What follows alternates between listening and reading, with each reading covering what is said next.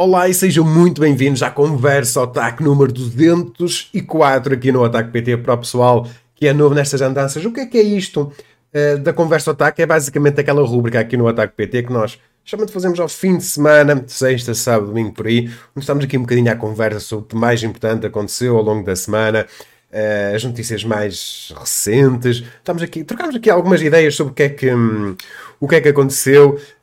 Um, Daqui a um bocadinho já vejo quem é que está na live. Antes de avançar, como é que vocês nos podem ajudar aqui? Dar o like no vídeo.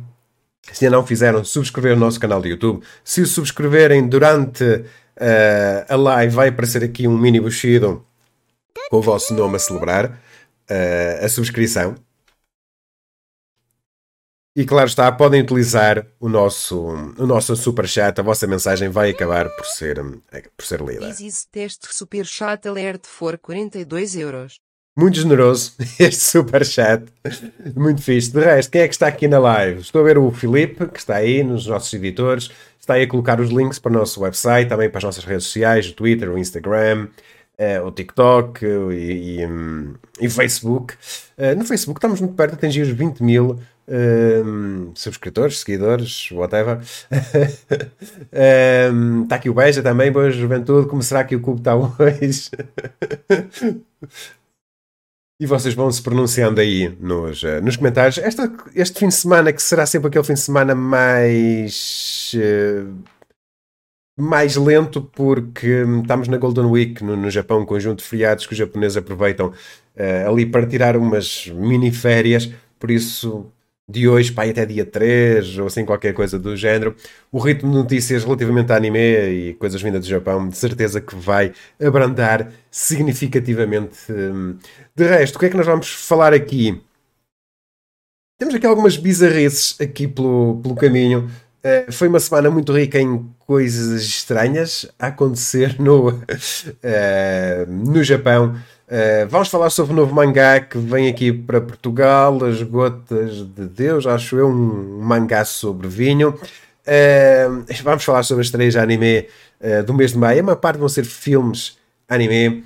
A animação de Demon Slayer 3, quero saber o que é que vocês acharam. Vinland Saga 2, o diretor veio pedir desculpas. Epá, eu acho que não era necessário, mas ele teve a necessidade disso. E que lá está, muita bizarrice a vir do Japão. a única altura do ano em que eles descansam, diz aqui o, o Beja. é mais ou menos isto aqui o Beja a dizer que Lavoar comprou licença no LX, possivelmente. Uh, vamos ver, mas definitivamente uh, a Leia e a Lavoar um, foram ali ao LX francês a comprar umas licenças para exibir aqui em Portugal. Vou puxar aqui o, o Filipe para, para a conversa. Uh, já estou a ver que a Erika também já está por aqui, o Sérgio também, boas. Estamos no aquecimento. uh, está aqui o Samuel a dizer um mangá sobre pinga da boa, sucesso garantido. Olá Nelson, tudo bem? Uh, opa, quanto a isso, não sei, mas ok. Pelo menos uma coisa é certa, vamos começar aqui a ter eh, uma, uh, mais diferenciado, vai estar aqui mais diferenciado o, uh, o mangá aqui em Portugal. Eu estou aqui a ver o que é que se está a passar aqui no, aqui no nosso layout, que não costumava estar assim. Ok, acho que está melhor assim. É lá, o Filipe tem um background novo, fixe. É, Muito fixe, Filipe. Muitas, muitas mudanças recentemente e agora um ambiente novo aqui do, durante as lives. Ficou muito fixe, ficou muito fixe, gosto. Está tá muito fixe. O pessoal, o, o Beja está a dizer que aprovou. Não, está muito fixe. Uh, ali com os postas Star Wars, estou a ver Naruto, estou a ver uh, Sonic ali atrás. Uh, está muito fixe. Muito, muito fixe. Uh, está aqui o Sérgio a dizer, não entendo como a animação de Demon Slayer é tema, mas ok. Também não, eu acho que foi mais o pessoal que ficou mal habituado e pronto. Fizeram ali um segmento, ali uns segundos menos bem conseguidos um, e a coisa suscitou logo críticas, uh, sendo que eu até fico na dúvida se aquilo terá sido animado sobre, pela Kyoto Animation terá sido subcontratado a outros de animação, mas daqui a um bocadinho já falámos sobre, uh, sobre isto.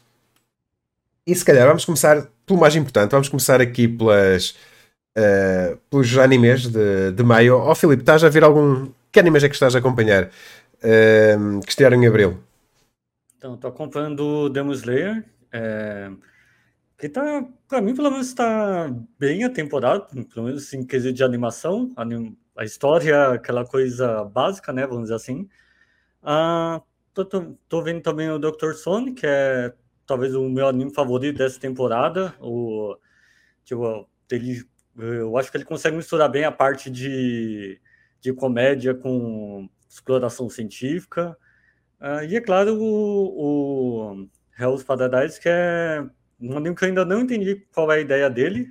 tipo, não sei se ele quer colocar algo como o tipo, com todo mundo se matando, ou colocar algo mais dramático no fundo, mas vamos ver como é que ele vai desenvolver essa história no, até o final da, dessa temporada dele.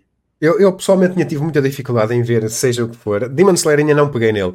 Uh, vi o Hell's Paradise, vi os primeiros dois episódios. Até gostei, é o típico animation, não acho que é capaz de ser uma coisa, uma coisa engraçada. Está aqui a Erika a dizer o que é que eu acho que vai ser o live action de Cavaleiros do Dico. Daqui a um bocadinho já vamos falar sobre isto, que eu vou mostrar a review e o Filipe vai mostrar, porque o Filipe já foi ver o, o filme live action dos Cavaleiros do Zodíaco, já escreveu a review para o nosso website, mas há aí muito anime. Eu devo ter visto Hell's Paradise, Vinland Saga, que vi mais alguns episódios, mas ainda tenho muita coisa para trás uh, para ver, por isso tinha aí muita coisa que não peguei. Dr. Stone Uh, está aqui o Samuel a dizer evolução científica. Dr. Stone nesta temporada está a fast forward, mas está bom. Dr. Stone é aquele anime que eu na segunda temporada desisti aqui um bocado e, e não me voltei a pegar uh, mais nele. Seiki Mai, vamos ter estreia aqui de um anime uh, que é, o Filipe gosta muito, que eu não peguei, mas sei que o, o Filipe gosta e os amantes de Tokusatsu de certeza que gostam deste anime. Ultraman Final, a última temporada então que vai estrear dia 11 uh, de maio, animação pela Production IG. Se vocês virem pelo trailer, é aquele CG, mas é aquele CG que eu acho que é até capaz de se enquadrar bem no espírito tokusatsu do, do Ultraman, que, que Ultraman sempre teve.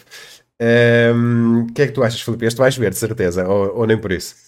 Sim, certeza que vou ver essa última temporada. O, a, a série ela se desenvolveu de uma forma que eu não esperava. Eu esperava que ele fosse se tornar full tokusatsu, mas ele ainda vamos dizer assim, se mantém mais na parte de ficção científica do que é, um tokusatsu de, de fato. É, quero ver como é que eles vão desenvolver essa última parte da, da série, que a última temporada deixou muita coisa em aberto. Então, vamos ver principalmente como é que eles vão pegar a parte de dessa animação, que a, a animação na última temporada foi muito superior do que as anteriores. Eu espero que nessa eles consigam é, desenvolver melhor essa, essa animação em termos de qualidade, o Ultraman na Netflix parece-me que tem vindo a melhorar. Eu acho que foi uh, aquele anime que tem, começou a ganhar popularidade, o pessoal começou a ver e eles, se calhar, foram dando mais budget. Uh, sendo que acho que vem aí um outro projeto do Ultraman que eu não estou muito dentro uh, dele. Sabes alguma coisa, oh, oh, Filipe? Acho que é um filme ou algo assim. É, a Netflix anunciou um novo projeto de CG do, do Ultraman, mas não revelou, um, tipo, não revelou nada sobre a produção, tipo, nem qual estúdio vai pegar ou se eles vão construir alguma história original. A, a empresa por trás do Ultraman, a Tsuburai, ela está investindo muito no mercado internacional recentemente, principalmente com essas, com essas animações da, da Netflix. E enquanto que no Japão eles se mantêm mais no, no nas séries tradicionais, sendo exibida uma série, né, uma série Tokusatsu do Ultraman todo ano no, na TV japonesa. Lá está, o, o, que eu achei mais estranho foi, lá está, eles apelidarem os japoneses os seus títulos, uh, apelidarem de Ultraman Final e depois, ah, mas parem aí, daqui a um ano ou dois vamos ter um filme. Uh, e fica toda a gente perdida uh, a ter flash, flashbacks de guerra de, de Attack on Titan. Também nunca ninguém sabe muito bem quando é que aquilo vai, o que é que é o fim, o que é que não é o fim. depois, está aqui a Erika a dizer, eu vi muito Ultraman quando era criança e já espion na extinta manchete um, ninguém é que ia fazer a escola, está aqui Samuel a dizer. Depois temos Psycho Pass Providence. E eu sou muito sincero com vocês, ainda tenho que ver a terceira temporada de Psycho Pass. Gostei muito da primeira temporada de Psycho Pass. A segunda não foi assim grande coisa. O filme foi espetacular, uh, mas ainda tenho a terceira para, para ver. Vamos ter aqui um filme anime que vai comemorar o décimo aniversário da franquia Psycho Pass. Por isso, sim, já há 10 anos que acompanhamos uh, Psycho Pass. Pelo trailer, parece-me ser na mesma onda. Uh, dos animes uh, anteriores, da Psycho Pass. É uma franquia que eu gosto, lá está. Ficção científica, aquela premissa uh, de humanidade, de investigação, prever o, o crime e por aí fora. Um, a história acho que tem um bom fundamento, uh, mas lá está. A primeira temporada gostei, o filme gostei, a segunda temporada não, a terceira ainda tenho que arranjar tempo para, para conseguir ver. Não sei se algum de vocês viu ou nem por isso. Está aqui Eric a dizer: preciso ver a terceira temporada Psycho Pass. Ok, não estou no, no sozinho. Oh, Filipe, chegaste a ver Psycho Pass ou, ou nem por isso? Eu cheguei a ver alguns episódios, mas de início não me pegou. Eu pretendo ver mais pra frente. Tipo, tá na lista, tá na grande lista de coisas que eu preciso ver. em algum momento eu vou acabar pegando e ver uh, tudo de uma vez. Sim, eu também tenho muita coisa para ver. Depois temos aqui uma adaptação para ser anime da novel Yakitori Soldiers of Misfortune. Uh, um anime que foi anunciado assim muito em cima da, da data de estreia a animação pelos estudos 3D CG Arect, ou seja, vai ser um anime também a fazer escola de Ultraman. Uh, já vos vou mostrar o trailer. Uh, a história da novela acontece num futuro onde o sistema solar é dominado por uma federação, por federações comerciais que estão em constante conflito, quase que faz lembrar Gundam. Para escapar da sua pátria restritiva, o Japão, e sob a recomendação do seu amigo cozinheiro militar, Pumpkin, Akira alista-se numa unidade de infantaria orbital da Federação Comercial. Essa infantaria é notória pela sua taxa de baixas de 70% e é apelidada de Akitori pela sua dispensibilidade. Uh, há aqui partes que me parecem bem conseguidas uh, e outras em que outras DCG se mete aqui pelo meio um bocadinho vocês digam nos comentários. É assim, a sinopse atrai-me um bocado, mas depois a animação. Aqui as partes 2D parecem bem conseguidas, mas outras já vi jogos com gráficos melhores. Uh, o que é que tu achas, Filipe? Então, a, realmente a animação é bem esquisita. No, os robôs, principalmente, os robôs e as naves são é, um CG bem estranho. O, Tipo, não sei se eles vão seguir na, numa mesma lógica que eles fizeram com a ID Zero, que também foi, tinha os robôs em CG, mas a ID Zero era mais baseado na história do que no, nos robôs. Vamos ver como é que a parte da, das lutas, né, desses robôs, como é que vai ser, é, principalmente. É, lá está, isto tem aquela parte 3D um bocado estranha, mas depois quando chega aqui à parte 2D, esta parte parece estar muito bem conseguida. Quase que parecem dois animes diferentes. Temos aqui um robô um bocado. Uh, parece que faltam frames e depois esta parte parece estar. Uh, mas também podem ser vibes. Eu noto aqui, se calhar, um certo vibe de Starship Troopers. Uh, quem nunca viu que veja Starship Troopers é muito, muito, muito fixe. Uh, é um clássico, anos 80, acho eu, por aí. mas é muito fixe, com um humor muito próprio. Bem fixe. O Bobby está a pilotar um desses Macs. Também vi ali alguém com uma cabeça de cão. É, tens razão. Depois temos mais um. Isto é um filme anime de Idolish 7. Aqui não vamos acrescentar muita coisa. Vocês já sabem. Animes sobre idols masculinos, concertos ao vivo, eventos com os atores de voz e por aí fora. Uh, depois temos um OVA de Stand My Heroes Warmth of Memories, que vai ser lançado dia 24 de maio.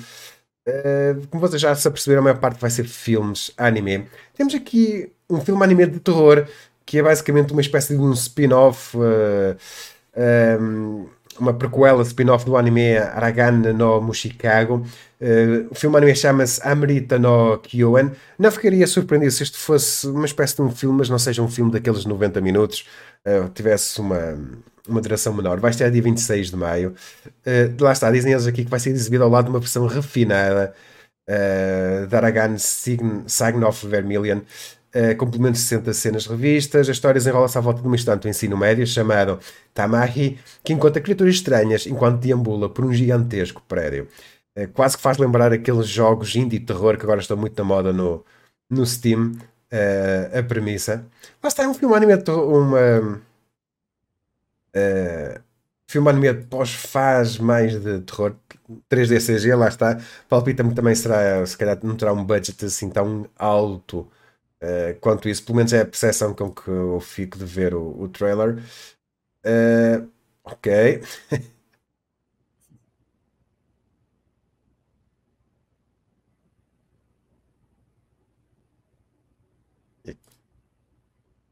Está aqui o Beja a dizer que nunca será futsal boys. Uh, sim, o Beijinha está traumatizado pelo futsal boys.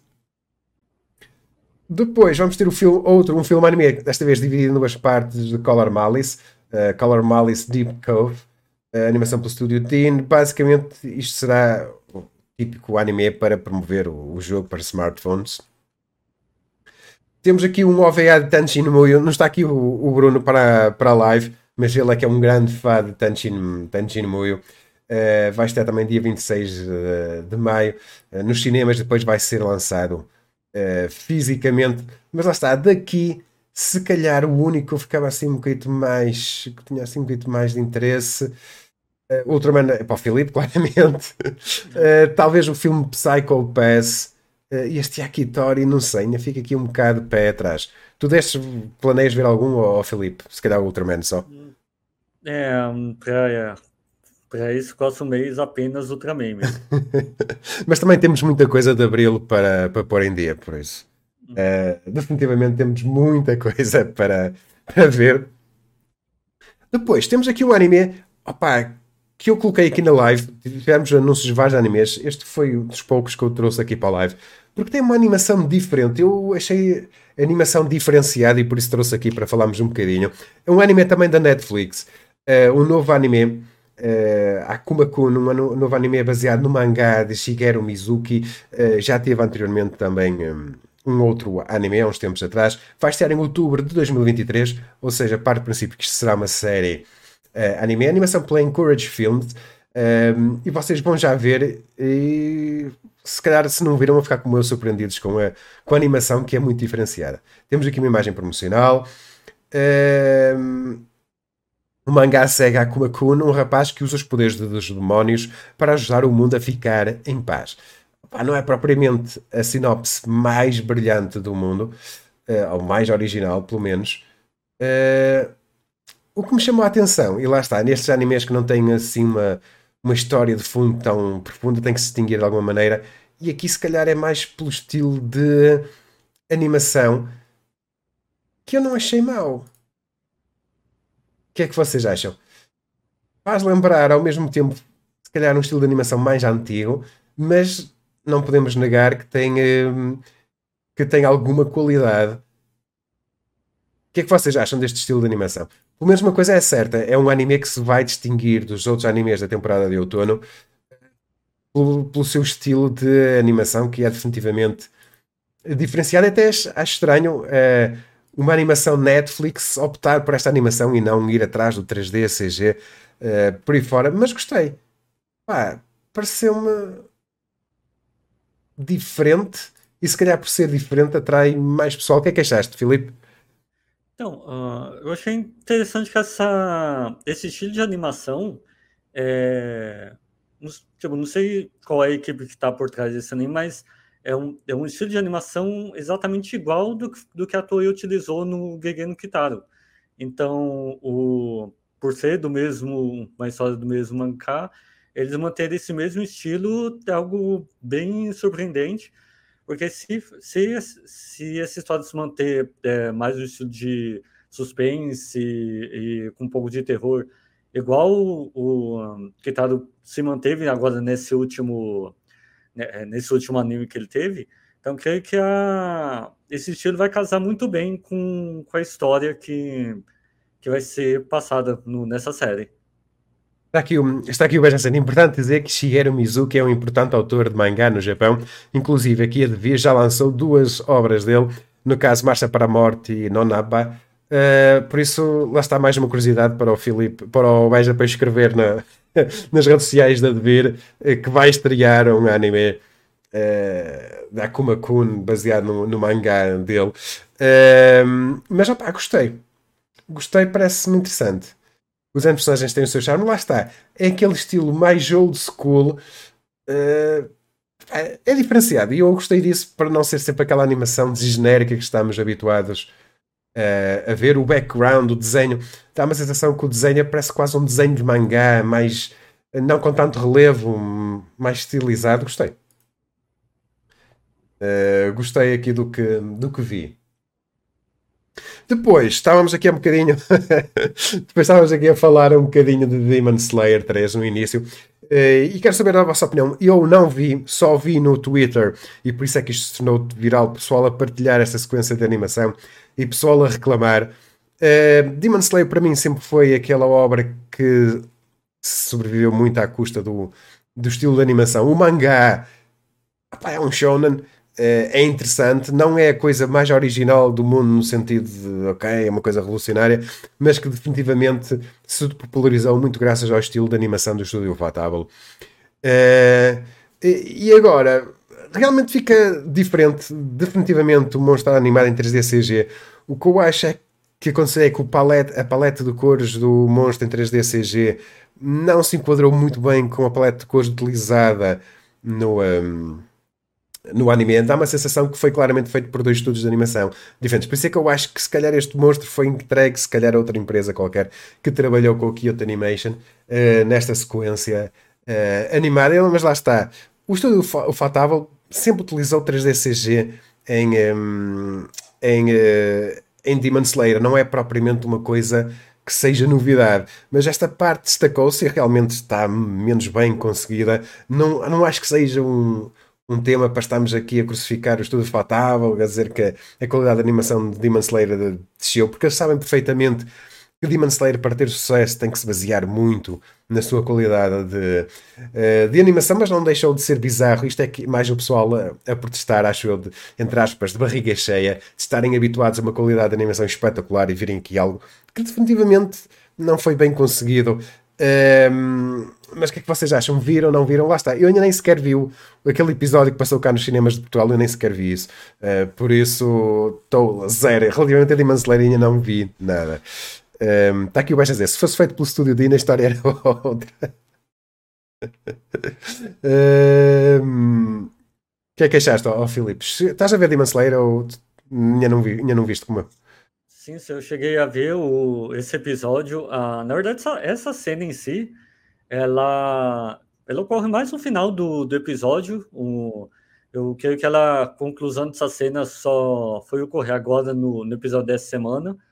Mas foi uma coisa de acho que 30 segundos, um minuto no máximo. No, e eu diria que o que me incomodou mais, além, é claro, do, do estilo do, do monstro ser bem esquisito ali no em, em comparação com as com tanto com o ambiente como também com o desenho dos outros personagens é que creio que se o, a cena fosse mais escura ah, talvez não ficou não ficasse tão na não ficasse tão na cara que esse bicho é tão estranho é, porque a cena em si ela é uma, uma cena que ela Parece ser uma cena mais de, de tensão, mas ela é num ambiente bem mais claro e por ser um ambiente mais claro, o monstro acaba ficando muito muito visível. Então, creio que a, alguém lá dentro pensou, é, tipo, pode ter animado com essa cena pensando em ela ser mais escura, mas chegou na hora da exibição resolvendo colocar ela mais, mais clara e aí acabou dando muito na cara a diferença entre um monstro de CG e o restante do ambiente. Eu acho que foi, foi mais isso. Eu acho que foi ali. Uh, as cores, eles não ajudou muito o design de cores nesta, nesta situação. Está aqui o Samuel a dizer: vi o episódio e não acho que na sequência de ação estou assim tanto. Em movimento não causa tanto impacto. Se estivermos a parar frame por frame, dá para ver os defeitos todos. Mas isso é como tudo. uh, Isso é quando eu estou, por exemplo, a tentar fazer um thumbnail para um vídeo e vejo que de vez em quando faço cada cara que, que não lembra a ninguém. Agora, bizarro foi isto, mas isto foi claramente propositado. Uh, e Kamikatsu uh, é aquele anime que eu coloquei, tipo, vou ver, vou ver, vou ver as, as reações. Não sei se vocês estão a ver ou não. E, e basicamente o. Ela. Esperem aí, deixem ter noção isto. E basicamente o que aconteceu aqui foi uma animação que é na realidade alguém capturou uma imagem live action uh, pôs um filtro estilo anime, uh, colocou aqui uma, a cara do protagonista na cara da pessoa que estava a conduzir este trator, este, este veículo qualquer, e, uh, e o efeito é super bizarro. Eu já vi uh, pessoal a fazer um, sequências de vídeo com, com este Kamikaze. Temos sequências de anime 2D espetaculares e depois temos este um bocado de nonsense e, e que definitivamente isto é um bocado esquisito, é bem esquisito e, e faz lembrar muito. Uh, até um, havia um jogo que era o Command Conquer que também tinha assim cenas assim live action misturadas com, um, com 3D, CG e ali uns efeitos especiais pelo caminho mas que isto é boeda uh, bizarro lá isso é uh, tipo muito estranho, o que é que achas Filipe? Então, uh, eu não sei se a, se a sequência era, era para ser 100% de comédia ou coisa assim, mas realmente ficou bem estranho o a, tipo to, toda todo esse filtro ficou bem bizarro fica pior ainda colocando a cada personagem no em cima do condutor. Ah, eu diria que tipo esse tipo de, de sequência de juntar é, colocar um filtro em cima de, de ambiente é, real não é incomum em, em anime, ou outros animes é, da, das temporadas anteriores já fizeram isso, só que nesse caso aí ficou bizarramente é, anormal. Ah, normalmente o pessoal, o pessoal é, tipo, já vi cena mais do pessoal capturar é, o ambiente de rua ou um ambiente sem as pessoas e colocar o filtro em cima. Agora, colocar o filtro em cima de algo em movimento e, e ainda com outro humano é, local é, ficou bem esquisito. É, é, é muito estranho. Uh, isto é um anime que é animado pelo Estúdio Palette. Eu, isto é claramente propositado. Uh, porque hum, já vimos as sequências 2D deles estão muito bem feitas neste anime. Uh, mas é um nonsense muito estranho e nós não nos podemos esquecer que isto é pessoal Uh, temos um diretor que se está a estrear, ele dirigiu episódios no Non-Binary, Biori, uh, mas este é basicamente o seu primeiro grande anime, se calhar até é o estilo dele, tipo, temos o anime tradicional depois metermos este, um, este tipo, este estilo de animação um bocadinho mais fora da caixa, mais aquele gag muito, muito comum que nós às vezes vemos nas redes sociais, o pessoal a fazer coisas deste género mas que isto ficou estranho, lá esse ficou. E quem vê isto fora, sem estar dentro do ambiente da série anime, uh, definitivamente vai estranhar de género. Ok, o que é que eles estão aqui a fazer? Está uh, aqui Samuel a dizer, a animação é animação experimental, só daqui a muito tempo é que vamos dar o devido valor. É como do, do Magical Girl Destroyers. Alguém a ver, epá, esse está na minha lista para ver também. Definitivamente quero ver. Uh, parece ter uma animação muito over the top. Uh, é algo que quero ver, mas um, também eu não consegui ver. Depois, as man o mangá As Gotas de Deus em Portugal. Uma coisa é certa, pessoal. Um, o Brasil, relativamente a Portugal, tem muito mais oferta, não tem comparação. Mas nós vamos, estamos a ter obras aqui em Portugal que são, o pessoal vai buscar a, França, que muito dificilmente o Brasil vai conseguir ter estes mangás. Uh, oh, Filipe, certeza absoluta que vocês não têm este mangá aí no Brasil, ou, ou já ouviste falar? Não, acho que realmente a gente não tem essa obra aqui. Não, é que estão, estão a sair aqui, uh, ou vão ser aqui em Portugal, uma série de mangá. Claro que estão a ser, vão buscar a França, um, ehm, de autores franceses e por aí fora. Uh, e definitivamente, ok, pelo menos vamos ter um mercado de mangá em Portugal diferenciado, porque temos obras que, que se calhar outros países acabam por, por não ter. Mas este aqui, este mangá, um, aquele voar, ok, vai buscar ao Japão, mas claramente adquiriram os direitos através do pessoal da França, da Glenat, isso acho que não há, não há dúvidas sobre isto. Fica um bocadinho de pé atrás. Tipo, a licença para isto deve estar muito barata. Eu acho que isto deve estar num bundle qualquer. Porquê? Porque na Apple, de, Apple TV, é assim que se diz, né? Pronto, o serviço de streaming da Apple. Eh, eu não sabia, mas há dias fiz a notícia sobre isso. Acabou de estrear os dois primeiros episódios da adaptação para série live action deste mangá. Eh, e a mim palpita-me é que eles devem ter feito algum género de, de desconto para quem quisesse adquirir a, a, licença, porque do género, ok, temos aqui a adaptação para série live action. Um, ehm, vocês aproveitam se quiserem, isto vai ganhar popularidade e vão, e vão vender nos vossos países a obra original o, o mangá. Talvez tenha sido por isso que as trouxeram para aqui a pensar que a série ia fazer sucesso, mas eu sou-vos muito sério, não conheço ninguém que assine uh, a Apple TV ou é assim algo do género. Uh, Netflix conheço muitos, Amazon Prime, cada vez conheço mais. HBO, conheço aquele pessoal que aderiu à Vodafone e teve direito uh, a dois anos de borla. Agora, Apple TV, eu acho que não conheço ninguém que seja subscritor.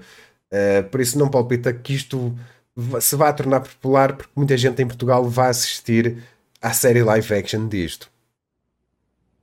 Outra coisa que eu achei estranho. É um mangá muito grande, são 44 volumes. Uh, a Levoire diz que. Isto veio do Clube Otaku, falar nisso. Um, que foram eles que avançaram com, um, com a notícia. Um, 44 volumes, eu depois estive a investigar um bocadinho. Nos Estados Unidos, eles publicaram os primeiros quatro volumes e saltaram. Aqui em Portugal, posto que se calhar é o que eles vão fazer. Uh, e saltaram a história, saltaram um, o que estava acontecendo nos volumes 23 e 24. Por isso, não sei se a história completa não serão os 44, mas serão menos uh, volumes. Um, a história de Gotas de Deus é contada em duas partes, por isso temos esta primeira parte, mas depois ainda temos mais. Isto fez muito sucesso. Uh, em França também fez sucesso, mas lá está. A cultura francesa relativamente à portuguesa é diferente. Eu não conheço pessoal da minha idade, jovens, que sejam assim tão apreciadores de vinho quanto isso. Uh, há animes e mangás de comida se calhar mais populares para trazer para aqui para Portugal do que isto. Aliás, uh, as gotas de para Portugal faria muito mais sentido trazer o, o Conero não Marta, não Marta, acho que, eu, que é assim, eu já falei com vocês sobre isso, que é o mangá sobre uma portuguesa que está no Japão e vai experimentar vários pratos e, e por aí fora. Uh, se calhar faria mais sentido trazer isso, que é, são poucos volumes e relativamente tem licença definitivamente barata. Uh, agora, este sobre vinho, não sei até que ponto é que o pessoal novo vai nesta. Uh, a história, a história é um bocado uh, estranha. Basicamente, temos a história aqui um, de um jovem que subitamente um, pertence a uma família que eles exploravam vinho, eram conhecedores de vinho, o pai dele era muito famoso, uh, mas se ele quiser aproveitar o legado, vai ter que identificar, fazer uma espécie de uma prova para identificar e descrever uh, uma série de vinhos uh, à maneira do seu falecido pai. São 13 vinhos, os primeiros 12 são os 12 apóstolos, o 13 terceiro é conhecido como as gotas de Deus, que deu então o nome ao mangá. ele descobre que tem um concorrente porque parece que o pai dele entretanto, basicamente adotou um outro jovem crítico de vinhos chamado Issei Tomine, uh, e basicamente vai, vai ser aqui uma espécie de uma, de uma competição e vamos ver o seu dia a dia aqui à volta de uma história, à volta de vinho. Não quero perder, não quero perder aqui muito tempo na descrição uh, do mangá, mas tipo. Hum, o que é que vocês acham? Uh, é um bocado estranho, definitivamente. Está aqui o Beja Zero. Aqui em Portugal eles chutam para todo lado. Falta um bocado de formação nas editoras de ver em Portugal que querem entrar neste meio. Uma pena. Eu acho que basicamente o que eu acho que está a acontecer é Levoar, uh, temos a Leia, uh, a Gradiva, por exemplo, que são pessoal que querem, dar querem entrar na indústria do mangá aqui em Portugal, querem lançar aqui mangás em Portugal, mas que têm o mindset da banda desenhada dos cómics, uh, da banda desenhada franco-belga e, um, uh, e dos cómics americanos, se calhar mais até o franco-belga.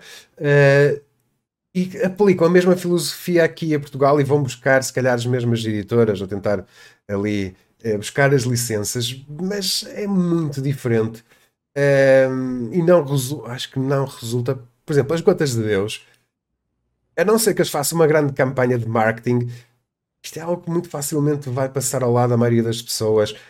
E as pessoas vão ter à venda, vocês chegam, vem à venda Demon Slayer, Jutsu Kaisen, uh, One Piece, por exemplo, e depois vem um, um mangá sobre vinhos uh, e tem 10 euros. E ok, o que é que eu vou comprar. Vou comprar Spy Family, vou comprar uh, o Luffy, vou comprar uh, Demon Slayer ou, uh, ou, vou comprar com este dinheiro que eu tenho um mangá sobre vinho que eu até nem gosto de vinho.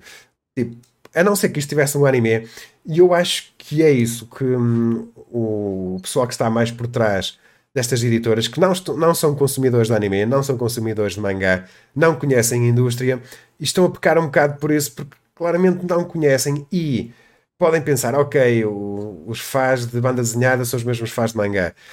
Um, isto aqui estou a diferenciar o Ocidente versus Oriente. Uh, mas eles facilmente se vão a perceber que os sites são diferentes, o público é diferente, as pessoas envolvidas são diferentes. Uh, uh, e o mangá tem muito anime por trás. um anime é feito essencialmente para vender o mangá. É assim a Gênesis.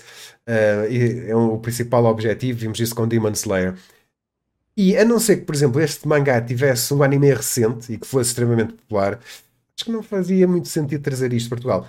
Ou se faz como a Sendai faz, ir para mangás de nicho, mangás uh, mais a apelar ao colecionismo, mangás a apelar mais a uma obra única.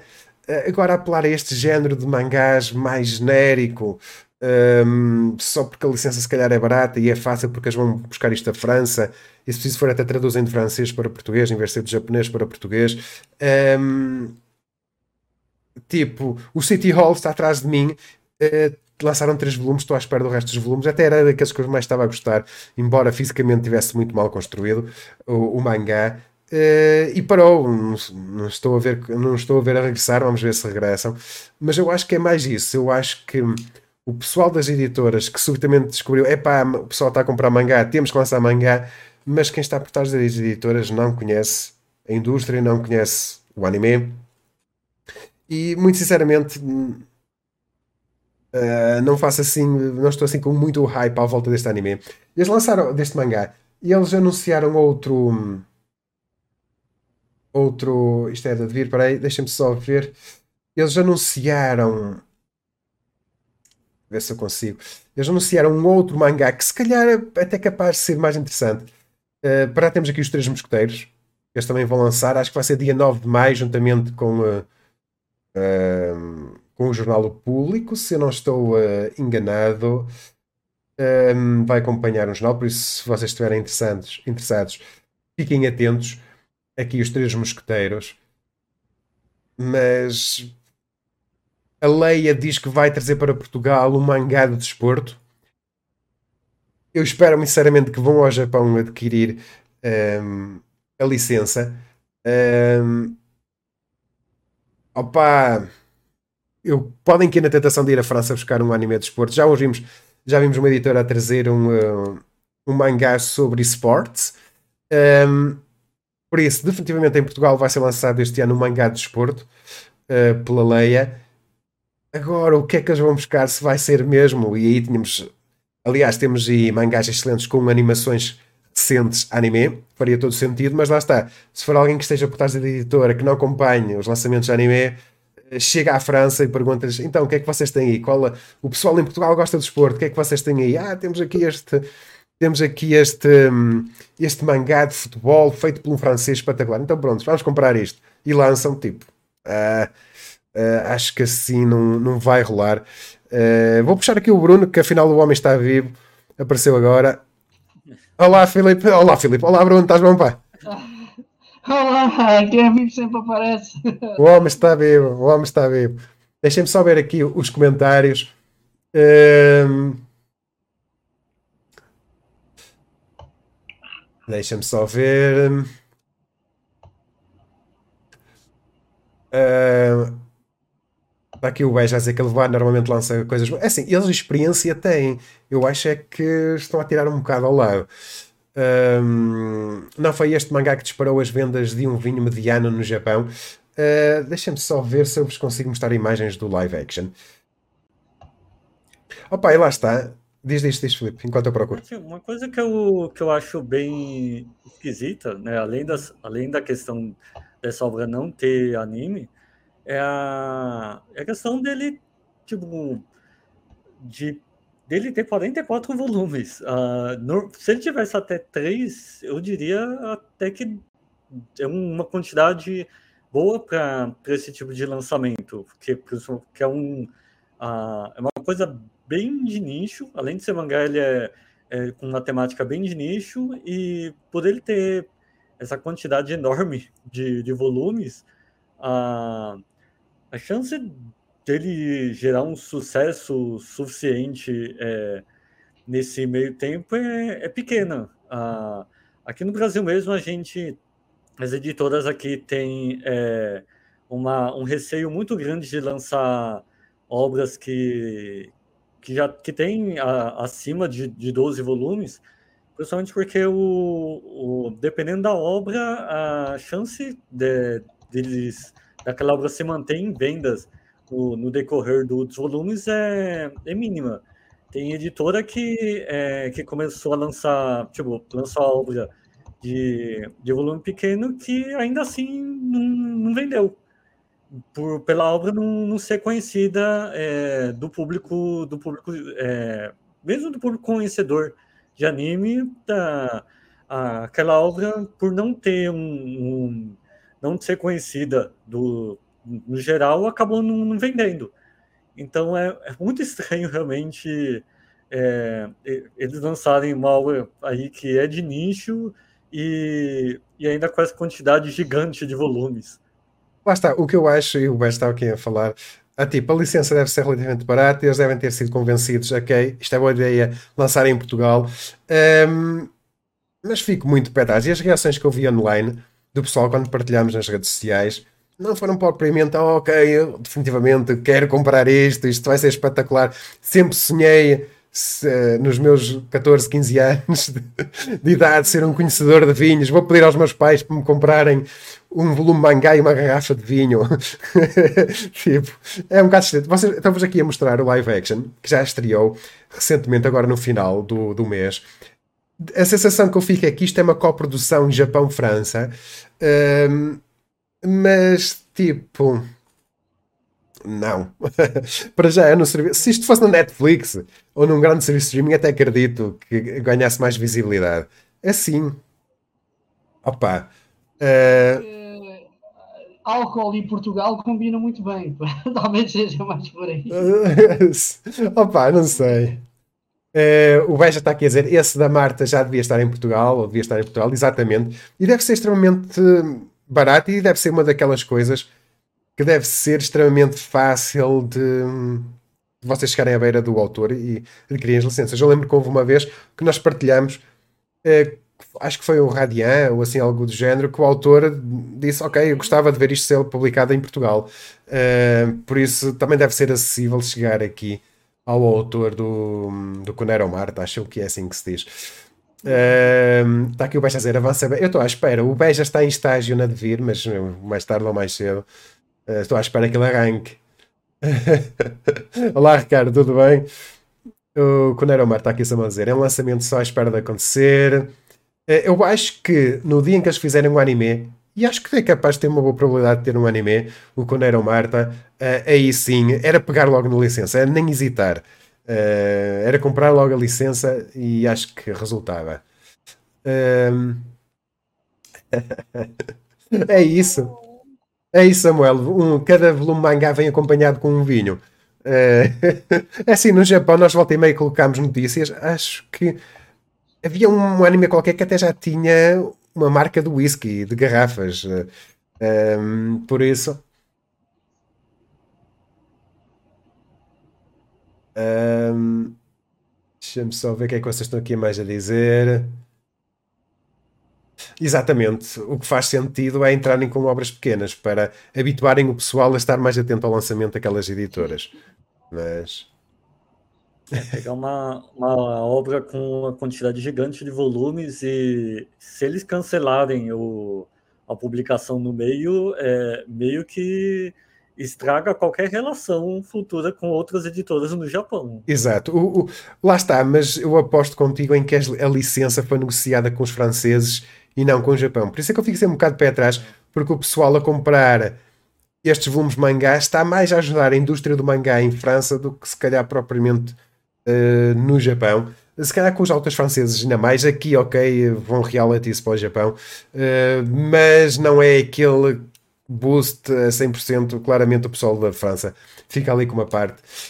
Um, pelo menos é o que eu acho relativamente ao Drop of Gods, foi, que foi isso que aconteceu. Isso não tenho a certeza. Uh, há outras obras que definitivamente foi o que aconteceu aqui, não tenho a certeza. Uh, mas uh, uh, 44 volumes, tenho muitas dúvidas se eles vão conseguir lançar isto. E a pegar num, num mangá com muitos volumes, a querer se aventurar numa aventura destas, opá, pega no Dragon Ball, que está à espera de ser lançado aqui em Portugal, e, e pronto, e estava feito. Uh, acho que mais cedo ou mais tarde tu vais ter uma reedição do Dragon Ball. Sim, sem dúvida nenhuma. É uma questão, é uma, é uma questão de tempo. Sim, já propuseram uma editora aqui em Portugal, o Dragon Ball, a editora é que não aceitou. Os tempos eram diferentes, talvez. Ah, o Beja quer dizer, eu pegaria em Lucifer and the Biscuit Hammer. Beja, tenta informar que depois daquele anime ninguém vai tocar no, no Lucifer and the Biscuit eu Hammer. Acho, eu acho que é muito complicado. Depois, depois daquele anime, esquece, eu acho que desceu por terra. Eu não digo que seja, eu não digo que seja pelos volumes, mas é mesmo pela imagem. A primeira imagem é, é, é a imagem que mais fica. É complicado. Para o público novo que não conhece, uh, vê o anime e depois pensa, não, eu não vou comprar o um mangá disto. Para o público velhinho, se calhar faria, com, faria sentido, mas lá está. É como aqui como o mangá do, do vinho. O pessoal vai ter que fazer uh, muita publicidade um, para puxar isto, para atrair ao pessoal. É sim, é assim, se tem vinho, a publicidade do vinho por si já é já por si só. E, oh, não. Eu não sei se. Eu não, não sei. Isto, isto, isto, é assim, isto, isto cada, cada caso um caso. E, e se, por exemplo, tiver conotações, eu não sei se tem alguma coisa com o vinho do Porto, ou tiver algum, algum capítulo, ou algo assim que fale, já tu tens uma porta também por aí. Eu acho que o que está assim um pé à frente outro atrás é mesmo o número de volumes, é muito volume. Eu se fosse. Eu se, opa, isto vai ser complicado. Eu se fosse. Um, se fosse a levoar Opa, em termos de lançamento do mangá, eu faria ao pessoal, aos influencers, eu fazia, faria chegar isto ao maior número possível de, de pessoal que fizesse vídeos e posts online para o pessoal fazer publicidade a isto. Uh, não fala aqui no Ataque PT, nós comprámos o volume. Uh, aqui nem vou dar outra, nem sequer lhes vou pedir, mas por exemplo, aqueles pessoal com aqueles canais de YouTube mais pequenos e por aí fora, é dar-lhes, eh, enviar-lhes o volume para eles fazerem publicidade Uh, e apelarem às pessoas para verem, mostrarem o que é que é, o que é que vale, um, ehm, porque vai precisar desse boost de, de popularidade. Caso contrário, vai, acho que vai passar aqui ao lado. Hum, lá está, eu acho que esse, esse, pessoal mais pequeno que faz vídeos definitivamente deveria receber isto um, ehm, para, para, para espalhar muito. É, manda, um, manda um volume, uma garrafa de vinho e tá feito. A pessoa vai fazer publicidade numa boa. Pois, uma, uma beija. Na compra de um volume recebe uma garrafa casal de gracia, sim, ó. Ou biqueirão. Que é uma mais baratinha, que é para não ir. Que é, que, é, que é para nem logo à falência, acho que sim, acho que é. Um pacotinho daqueles sangria, daqueles já quente no supermercado, para o pessoal morrer. Daqueles, daqueles com a torneirinha. Sim, sim. Não só, porque, porque olha, há, há pouquinhos desses que a montar um campo lá, porque aquilo é muito fácil. Há uns que são assim um bocadinho complicados. Uh, depois, a Devir anunciou que vai lançar o volume 46 e o volume 18 de Kenshin. O Samurai Hunt vai ser lançado dia 15, mas vai estar em pré-venda no Iberanime. Uh, isto são os dois primeiros anúncios, certamente deverão ir mais anúncios. E eu vou ficar muito iludido se a Devir não lançar o Monster neste mês uh, de maio. Acho que está na altura. Uh, não sei, eles já não anunciaram mais nada. Uh, mas indo para, um, para o maior evento de anime em Portugal, acho que era uma boa estratégia se eles conseguissem lançar o Monster, que também é um mangá mais caro. acho que era muito fixe. Hum, só, só, uma pergunta aqui ao Beja. quantos volumes ainda faltam para o final do Kenshin? É que agora eu penso que vais ter um boost de vendas, tu vais ter a, a adaptação. E se a adaptação for muito boa, é? isto agora vai depender um pouco da adaptação. Um, talvez eles queiram acabar. Talvez o Kenshin acabar logo aí. Porque o Naruto ainda falta muito. O Naruto são 70, se não estou em erro. O Naruto ainda falta bastante. Ainda está no Pain, ainda falta a Guerra Ninja. Falta bastante. O Naruto. Agora o Kenshin, diz faltam 10 volumes. Se lançarem os 10 volumes ao ritmo estão a lançar o Spikes Family porque o Spikes Family em breve vai terminar, ou seja, vai, eh, não vão ter, eh, não vão ter material para adaptar. Eu acho que talvez a série que acabe primeiro, ou pelo menos que eu tentava acabar primeiro, seria o Kenshin. Uh, opa, não, o, o ritmo de Kenshin de, de Devir é muito lento. Um por ano, dois por ano, se calhar o, se calhar o, o Devir tem mais percepção. Assim, mas Eh, faltam assim tão poucos, e são 28 volumes, não é? Não, é- é- Faltam 10. Aquele está a ser vendido. Sim, mas definitivamente o anime vai fazer um boost nas vendas do, do mangá. Eh, Se bem que eu já estou um bocado dividido. O primeiro teaser trailer que eles revelaram parecia-me estar estupidamente bem animado. Depois, o mais recente trailer, fiquei tipo, "Hum, mas parece-me muito parecido com o que eles fizeram anteriormente. Eh, claramente, vão, se calhar, vão-lhe tirar os fillers. Vai ser uma série anime mais curta. Vai- por isso, vamos ver. Kenshin, a primeira parte teve muito filler. Uh, depois do Xixiu, é totalmente filler. Não, é, seriam que uns 40 episódios foram de filler. por aí. Ah, está aqui o Beja Zé, três temporadas. Hum, Sim, talvez. 36 episódios. Dividindo, dividindo os arcos, dá mais ou menos isso, sim. Sim, acho que sim. O, olha, está aqui. Quem é que eu li? Ah, está aqui o Samuel a dizer: a cada 10 volumes fazem uma compilação com uma caixa a imitar uma box de vinho. Era espetacular. Eu aqui atrás de mim tinha a box do, do Claymore e depois ao lado tinha o vinho do. Porto. Eh, Está aqui o Pedro a dizer: acho que o mangá seria até uma proposta. hum, Uma proposta interessante para lançar, mas acho que vai atrapalhar será talvez a existência de bastantes volumes. Isso, lá está.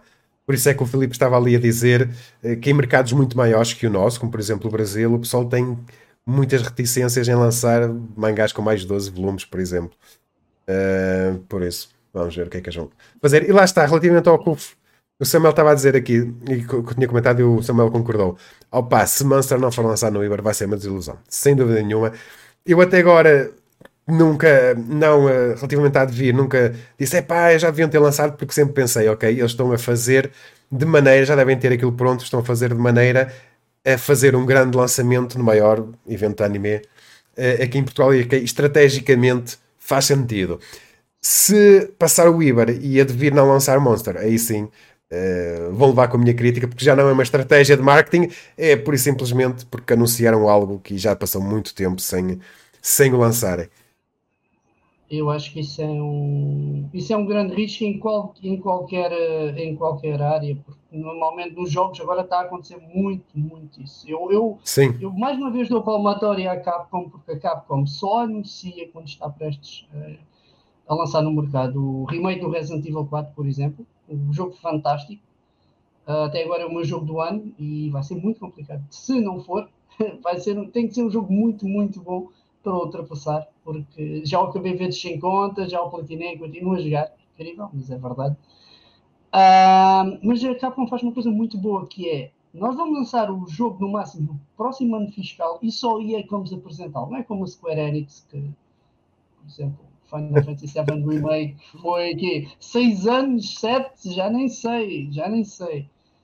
E aqui a devir, talvez seja o problema de já tem, de, tem demasiadas ambições e o, e o público também está à espera dessas demasiadas ambições por Não. parte da devir e tem muitas obras. Eu não sei quanto estão a terminar, estão a terminar, já terminaram alguns mangás. Terminaram Death Note, terminaram o, o, o do, do professor, o, ah, o do professor alienígena, como é que se chama? O ah, Assassination Classroom. Ah, exato, exato. Também estava ali a arrastar-se um bocadinho. Blue Exorcist, certeza absoluta que vai abrandar ainda mais o ritmo de lançamentos. Uh, vamos ver. Está aqui o Beja dizer, acho que as edições duplas podem ser uma solução para o mercado de Portugal. É sim, ainda hoje revelei o top de- baseado nos números da FNAC.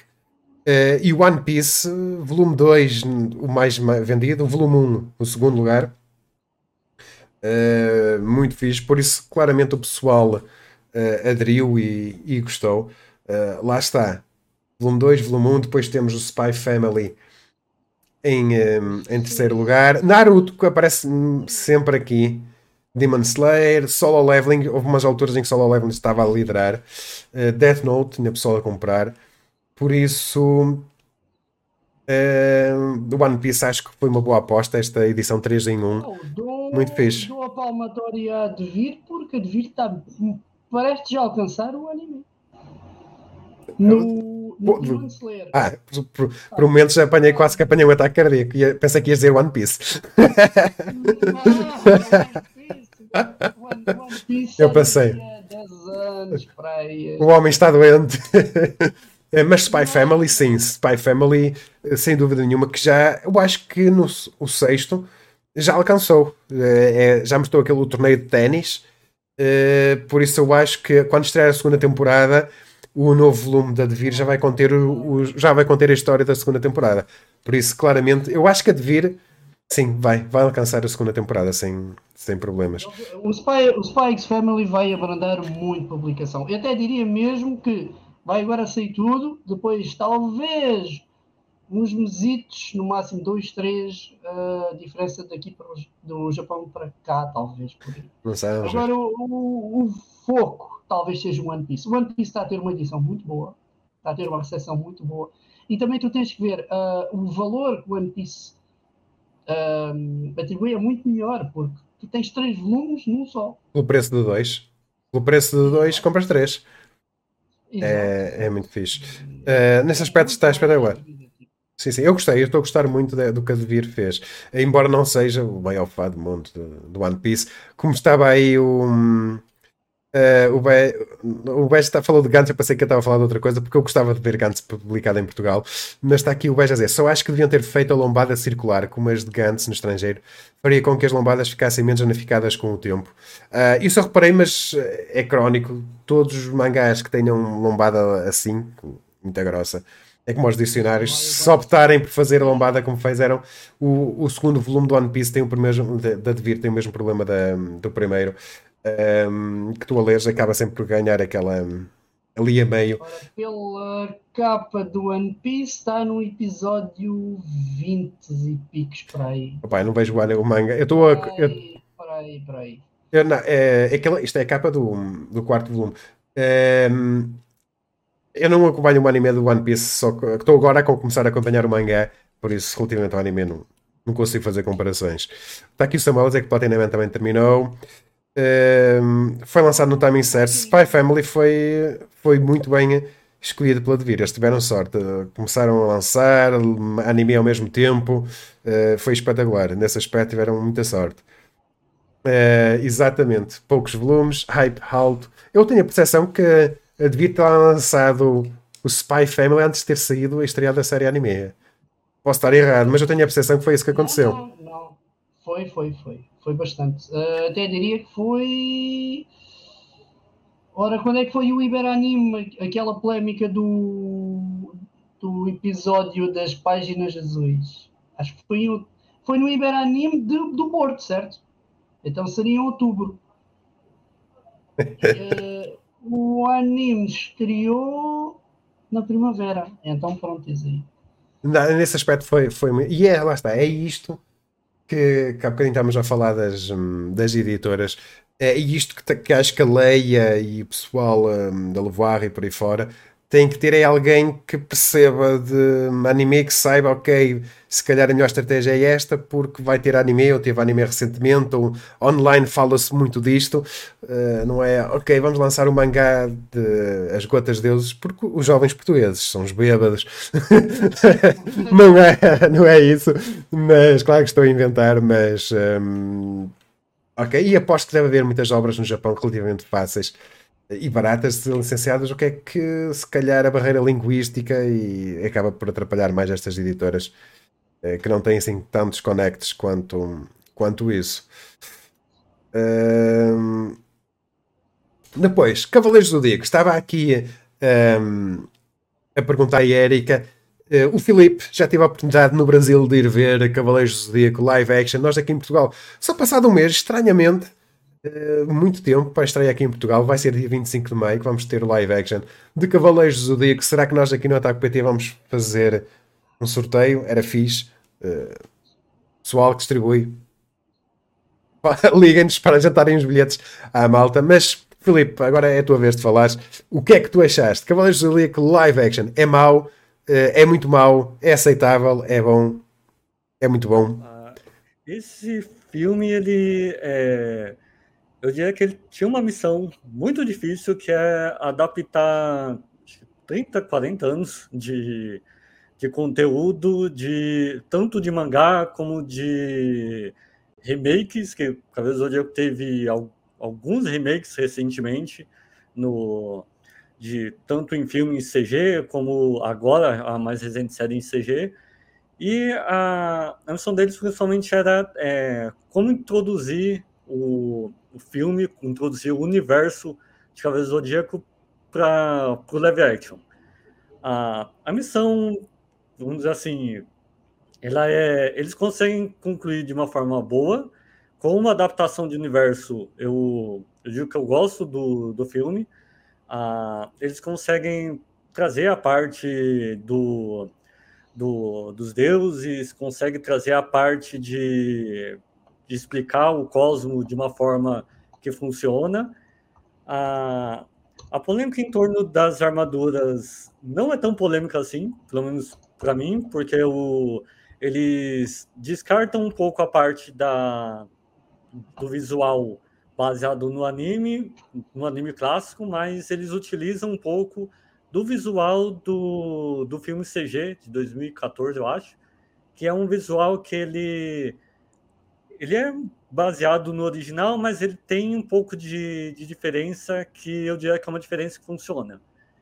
É, a única exceção é realmente a parte do elmo, que o, o, o elmo para esse filme live action ele ele tá muito desproporcional na cabeça dos personagens, fica muito estranho, mas esse é o meu único ponto que eu, que eu vejo de negativo para as armaduras.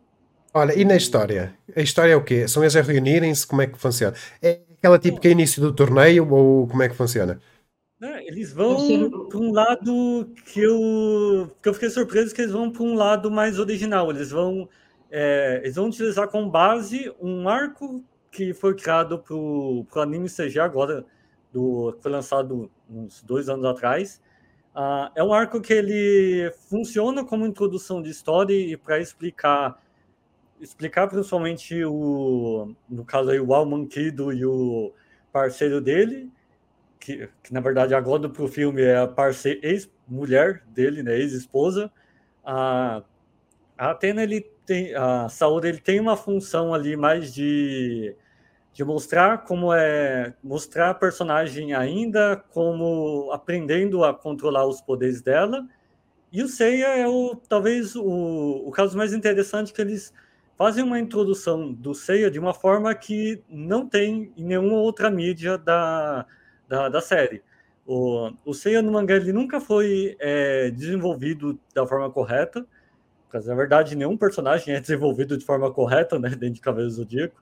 Mas ali para o filme eles conseguem fazer de uma forma que é, o Seiya fica mais para um. Tipo, não é um lado full sentimental, mas dá para entender melhor como o personagem. como funciona a cabeça do, do personagem.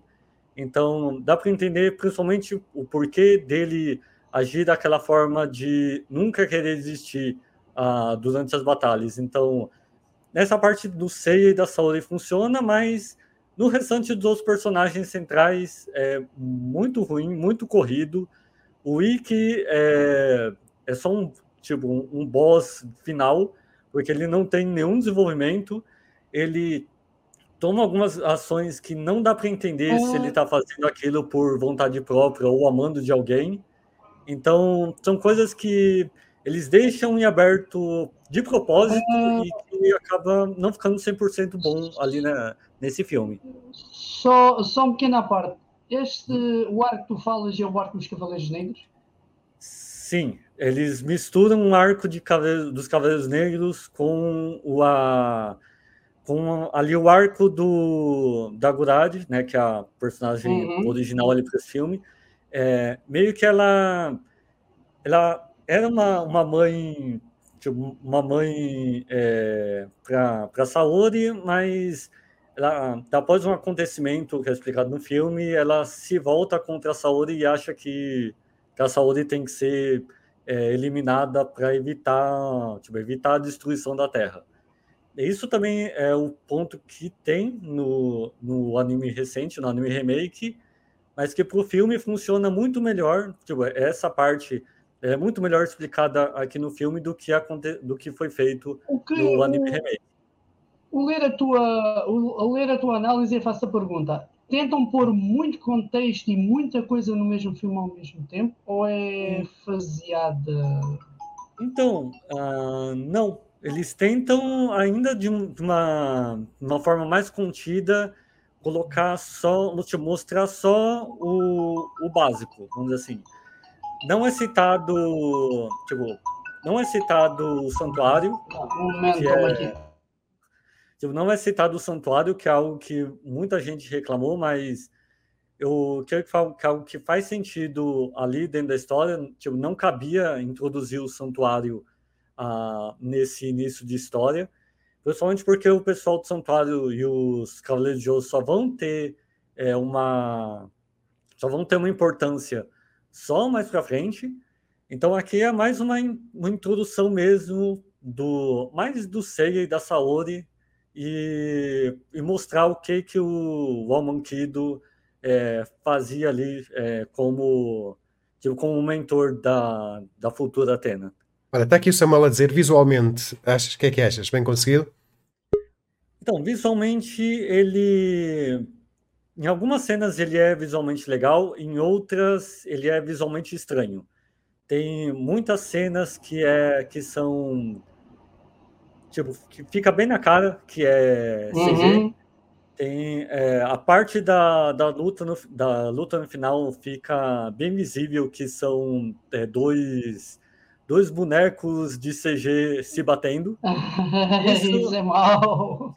Isso é algo que eu diria que é que é um, algo que ainda dentro de dentro de uma, de uma produção uma produção asiática ainda tem muito disso. A, as produções da com, com o Kamen Rider funcionam exatamente dessa forma, de, de ainda utilizar é, bonecos em CG em, em, cenas de luta, mas aqui ficou, em alguns momentos fica legal, em outros momentos fica muito esquisito, mas pelo menos as lutas, sem armadura, as lutas, vamos dizer assim, do treinamento do Seiya, a, as lutas iniciais, elas são muito bem coreografadas, porque é utilizado uhum, muito mais uhum. o do que o, é, uso de CG. Então, só a parte final mesmo que fica esquisita. O restante ali, as lutas funcionam bem. Olha, e em termos de violência, porque Cavaleiros do Zodíaco sempre foi muito violento, havia lá cenas com muito sangue e, e golpes a perfurar o pessoal e por aí fora, ou eles optaram por menos sangue para ser para todo o público?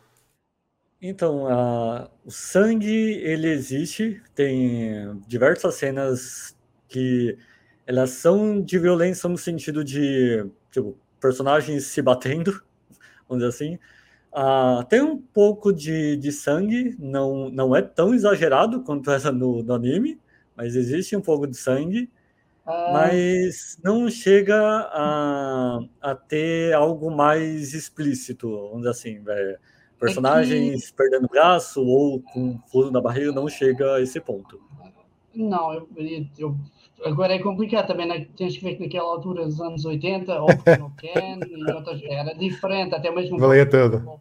Mas, mas agora, pegando aqui no Dragon Ball e vendo a armadura, lembro-me a armadura dos Saiyans a monte, principalmente nas ombreiras. É, pá, sim. Sim, viste? Dá para fazer um live action de Cavaleiros do Dia com esta armadura, era só pintá-la. Estou a imaginar o Vegeta com isto. Sim. Não, a, a, a, base da armadura está aqui. um, e pronto, pessoal. Não sei se vocês têm aqui nos comentários mais alguma questão para, para o Filipe ou nem por isso. Uh, eu agora reparei numa coisa. Oh, oh, Beja, o Beja está aí nos comentários. Porque eu agora só reparei, não sei se vocês conseguem ver, é que a minha cadeira é em memória ao, ao cubo. Nós estávamos sempre a falar no cubo. E, uh, peraí, tens a chegar aqui. Eu tenho uma, uma cadeira do cubo, que é basicamente a mais barata que eu encontrei no, na Fortan, eh, mas agora que eu estava aqui, e é que reparei que tenho, a minha cadeira é da marca Cubo, por isso, em homenagem ao, ao cubo. Uh... Sempre presente, veja. Eu é que estava aqui a mexer-me e olhei para trás de mim. Ui, ali diz que o. é para tu veres a atenção, a atenção com que eu comprei a cadeira, que foi a mais barata possível. Uh, mas a minha cadeira é do cubo. Blitz sempre presente. Uh, pessoal, tem mais alguma questão ao Filipe? Se não, avançarmos uh, para a próxima. Mas, é, só de sacar uma informação. Desde, desde. Isso foi uma informação que eu vi num, num relatório que a Toei deixou no. Tipo, eles colocaram online esse relatório, é, não sei por que motivo, mas estava no site deles, que é um relatório específico sobre a, tipo, planos futuros dele. É, sobre a parte de, de live action, é, eu achei interessante essa informação que eles deixaram no relatório, que é uma, uma coisa que eles meio que deixam explícito que é uma, uma ideia de rebutar séries específicas, séries famosas, não é o caso do Cavaleiro Zodíaco, fazer essas séries ganhar produção é, em outros países e depois, depois pegar essa tipo, pegar essas produções produzidas em outros países e trazer de volta para o Japão com, dubla, com dublagem em japonês. Ah, isso isso no relatório deles, eles deixam como exemplo as produções de Power Ranger, que as produções Power Ranger, tipo, durante todos esses anos, ganham a versão americana e a, e a Toei tá pegando os, o, a série de Power Ranger e tá levando para o Japão e redublando tudo para japonês. Uhum. Sendo que eles têm, tipo, as mesmas produções do, do Tokusatsu. Então, a, a Toei tá bem que deixando claro que a, que além de, de Cavaleiro Zodíaco, do, talvez no futuro é, Dragon Ball pode ganhar algum, algum outro remake. Sim. É, isso, é, isso, é, aí, isso aí é muito. Dragon Ball já é muito Sim. mais. Vamos ver One Piece. Primeiro vamos ver One Piece. Uh, uma questão ao, ao Filipe, estavas aí a falar num, num dos relatórios, numa das entrevistas, e eu fiz artigos sobre isso, eles diziam que planeavam para este live action de Cavaleiros Digo uma série de seis filmes. Achas que dá para continuar? Como é que termina? Termina com um final aberto? Dá, dá para continuar, eles deixam um gancho para a continuação. O, o gancho é automático para o arco seguinte, né, que é o arco da o arco do, das 12 casas. Ah, os futuros personagens que acompanham o Seiya né, e a Sori já, já deixaram em aberto a, a, a apresentação deles para o futuro. Eu creio que eles vão ganhar uma, um desenvolvimento bem menor, uh, até porque é, até porque sempre o Seiya ganhou o destaque maior em, todo, em todas as mídias da, da série. Então. Não, estás a esquecer também um pormenor aqui muito importante. É um formato de filme, tu não tens tempo para desenvolver tanto Sim. em duas horas.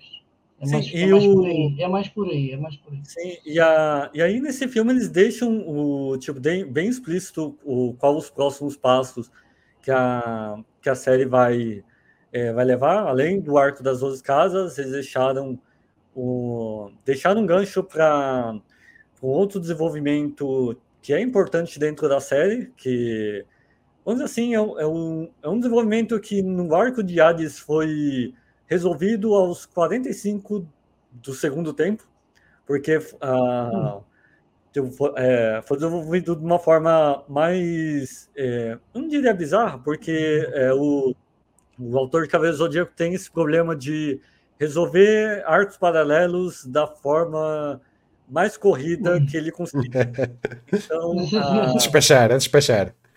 É, despechar. O, e, o, e, o, arco de Hades, ele é. Então, para quem não, não sabe, no, dentro, das, dentro do, das produções de Cavaleiro Zodíaco, o, o arco de Hades era a, meio que o, o arco final que ia fechar a série, porque a, meio que a, a série foi cancelada dentro da, da Shonen Jump.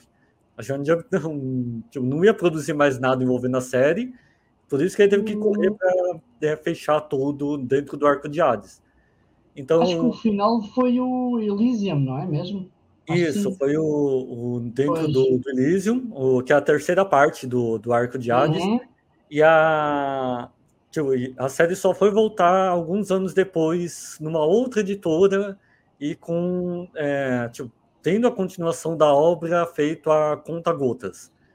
Então, a- Tendo, tendo em conta, ah, eu penso que seria muito mais fácil, em vez de Dragon Ball, estou aqui a pensar, Jojo seria mais fácil. Não. Embora- Ahm, eu, eu acho que sim, eu acho, eu acho que sim. Depende. fácil que Dragon tinham que ter um muito bom diretor para isso resultar. sim, Depende. É a, primeira, a primeira parte é mais fácil nesse contexto, porque aquilo é Octo Ken meets Drácula de Bram Stoker, por aí. Ahm, os jogos são sempre diferentes de Jojo, é uma coisa que eles podiam pegar bem. Mas o problema é, ahm, já tivemos o, o filme do. Olha, seria mais o Jojo, seria o Jotaro, porque foi a, foi a inspiração pelo próprio Araki. Sem ser Jojo, Octono Ken teria o problema de ser demasiado violento. E, e Octono Ken tem que ser mesmo violento. E aí é que tinha o problema. Eu estou aqui a ver obras que podiam invadir Dragon Ball, que é para criar assim uma espécie de fundação. Ou seja, não vamos fazer logo alguma coisa que o pessoal está à espera e depois sai muito mal ou sai muito bem.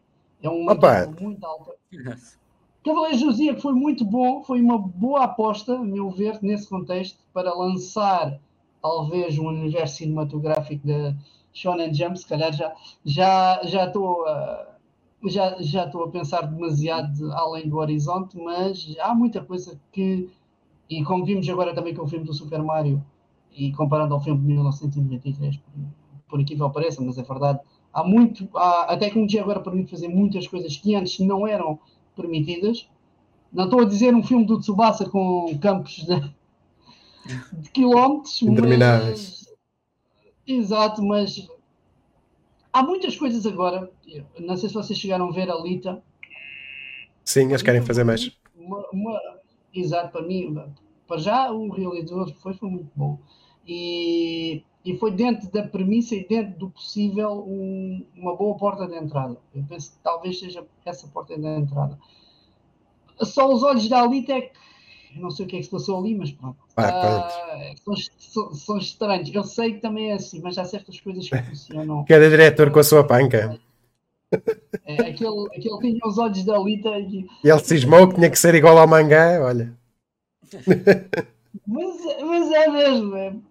uma cisma é pior que uma doença, costuma-se dizer isso.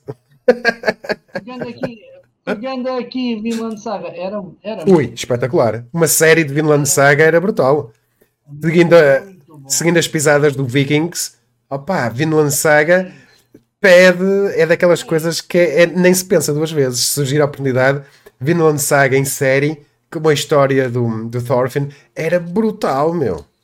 É muito fixe. que era, era mais fácil neste contexto, até mesmo que é que, que tudo o que se passa é histórico, que tudo o que se passa de uma forma ou de outra aconteceu, pode não ser daquela forma, mas por exemplo, eu fui investigar e o rei Canute existiu mesmo, mas com um nome ligeiramente diferente, chama-se Canute, e todos aqueles contextos, tudo, tudo existiu de uma forma ou de outra, sempre existiu. É incrível e e agora vamos ter uma conotação muito, muito grande ah, pelo fator de liberdade no- nos próximos episódios.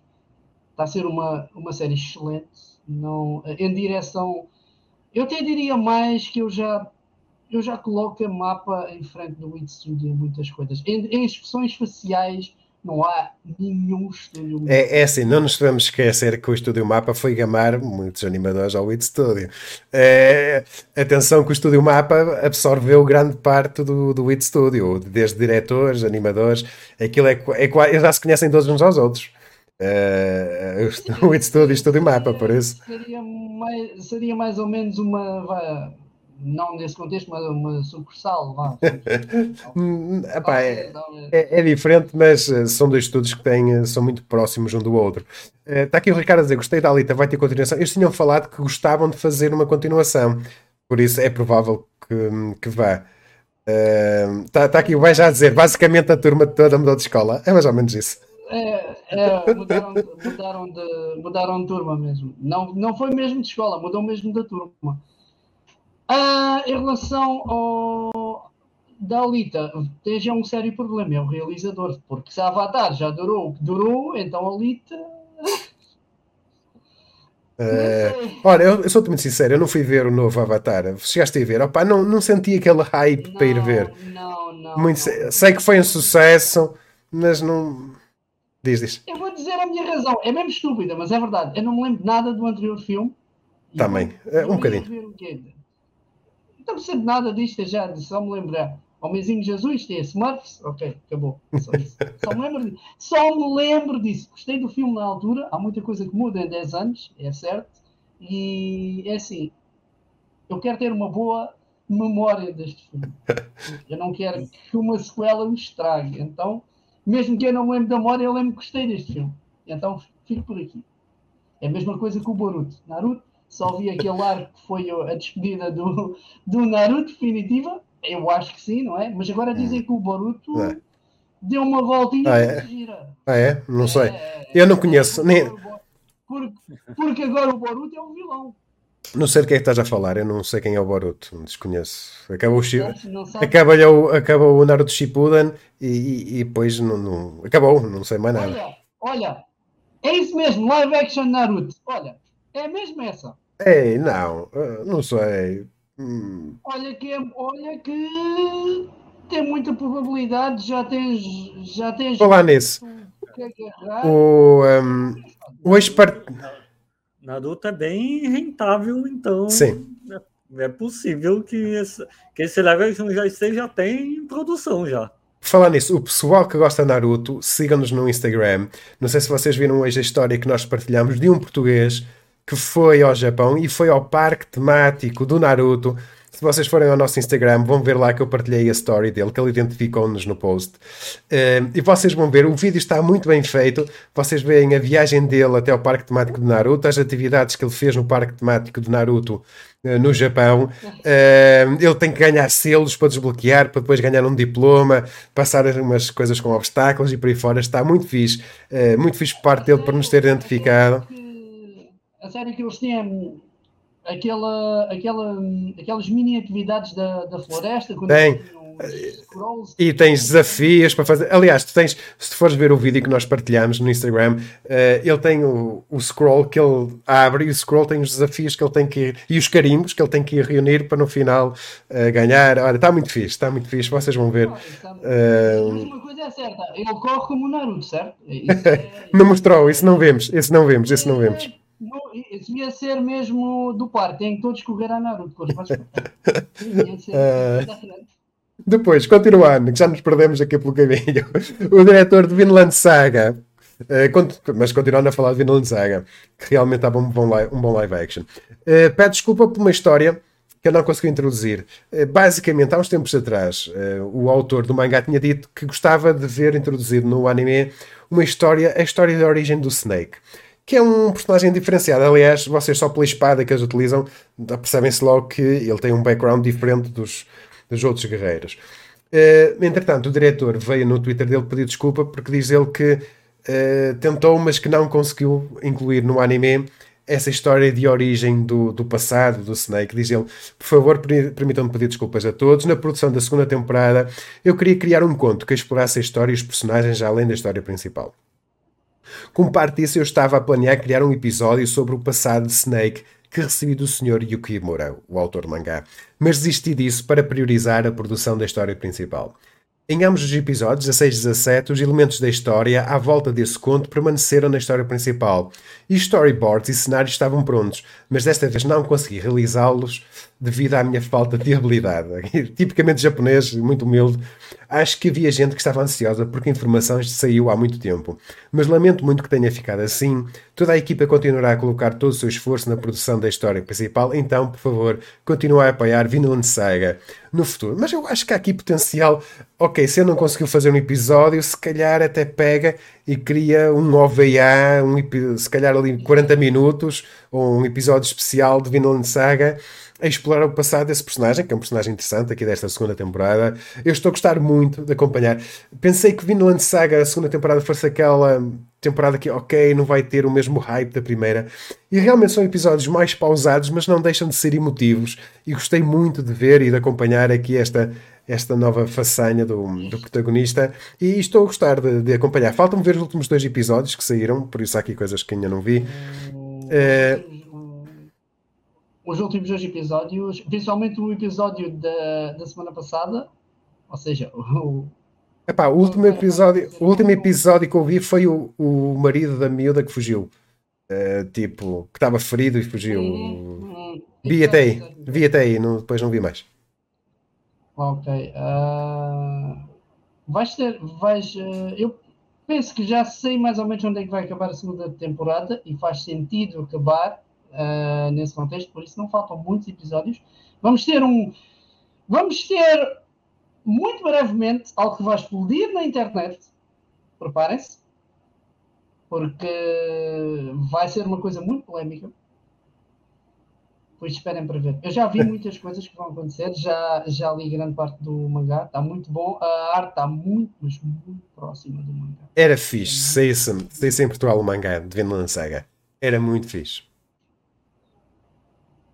Era- É, é- é uma obra muito, muito diferente. Era Mas, fixe. sim, um lado, principalmente como acabou, com aquela stance, não é? Sim. E eu pensei, como acabou? Eu estava. estava Sim, sim. um- Porque o mal, eu digo-vos uma coisa: a única coisa que eu detesto escrever de anime é os spoilers que um gajo apanha.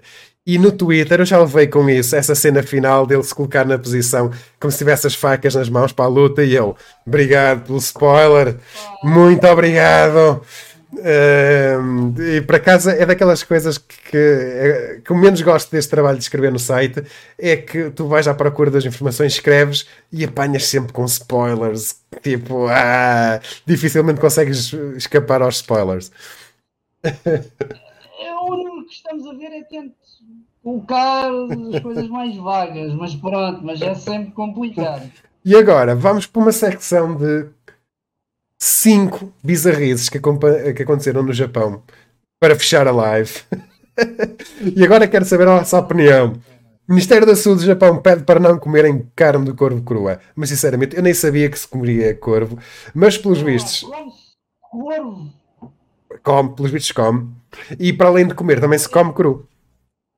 Eh, o que é que aconteceu? Basicamente, o jornal japonês, o Tokyo Shimbun, eh, em, Shimbun, eh, que é um dos maiores eh, jornais em, Tóquio, eh, publicou um artigo de um jornalista, um editorial, onde ele foi a um encontro de pessoas que apreciam carne de corvo, ele também aprecia, e ele escreveu um artigo, como é que foi a experiência dele ir comer carne de corvo.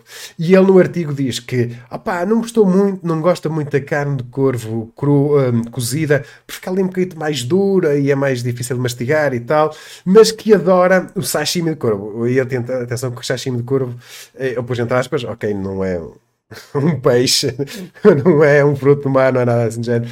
Hum, mas basicamente é, é comer carne de corvo cru, crua. E eles colocaram umas fotos que eu não pus aqui no site, primeiro direitos de autor, e depois, se vocês virem a carne de co- de corvo crua, é tipo uma carne muito escura, muito preta, eh, tipo, com mau aspecto. Eh, e agora a pergunta que eu coloco é, pessoal, eh, vocês comiam carne de corvo crua ou nem por isso? Não, não, acho que acho nem cozida, grelhada, frita, esquece. Acho que era. É que tal- não talvez, seja, tal- talvez seja, talvez seja algo cultural, não é? Mas agora estou-me a lembrar também é, do Covid e comiam morcegos ou sei lá o quê. Não, não, não. O, eh, Eu acho que não, eu acho que não aprenderam nada com o Covid. Eu acho que as pessoas desaprenderam muita coisa. O que é que achas, Filipe?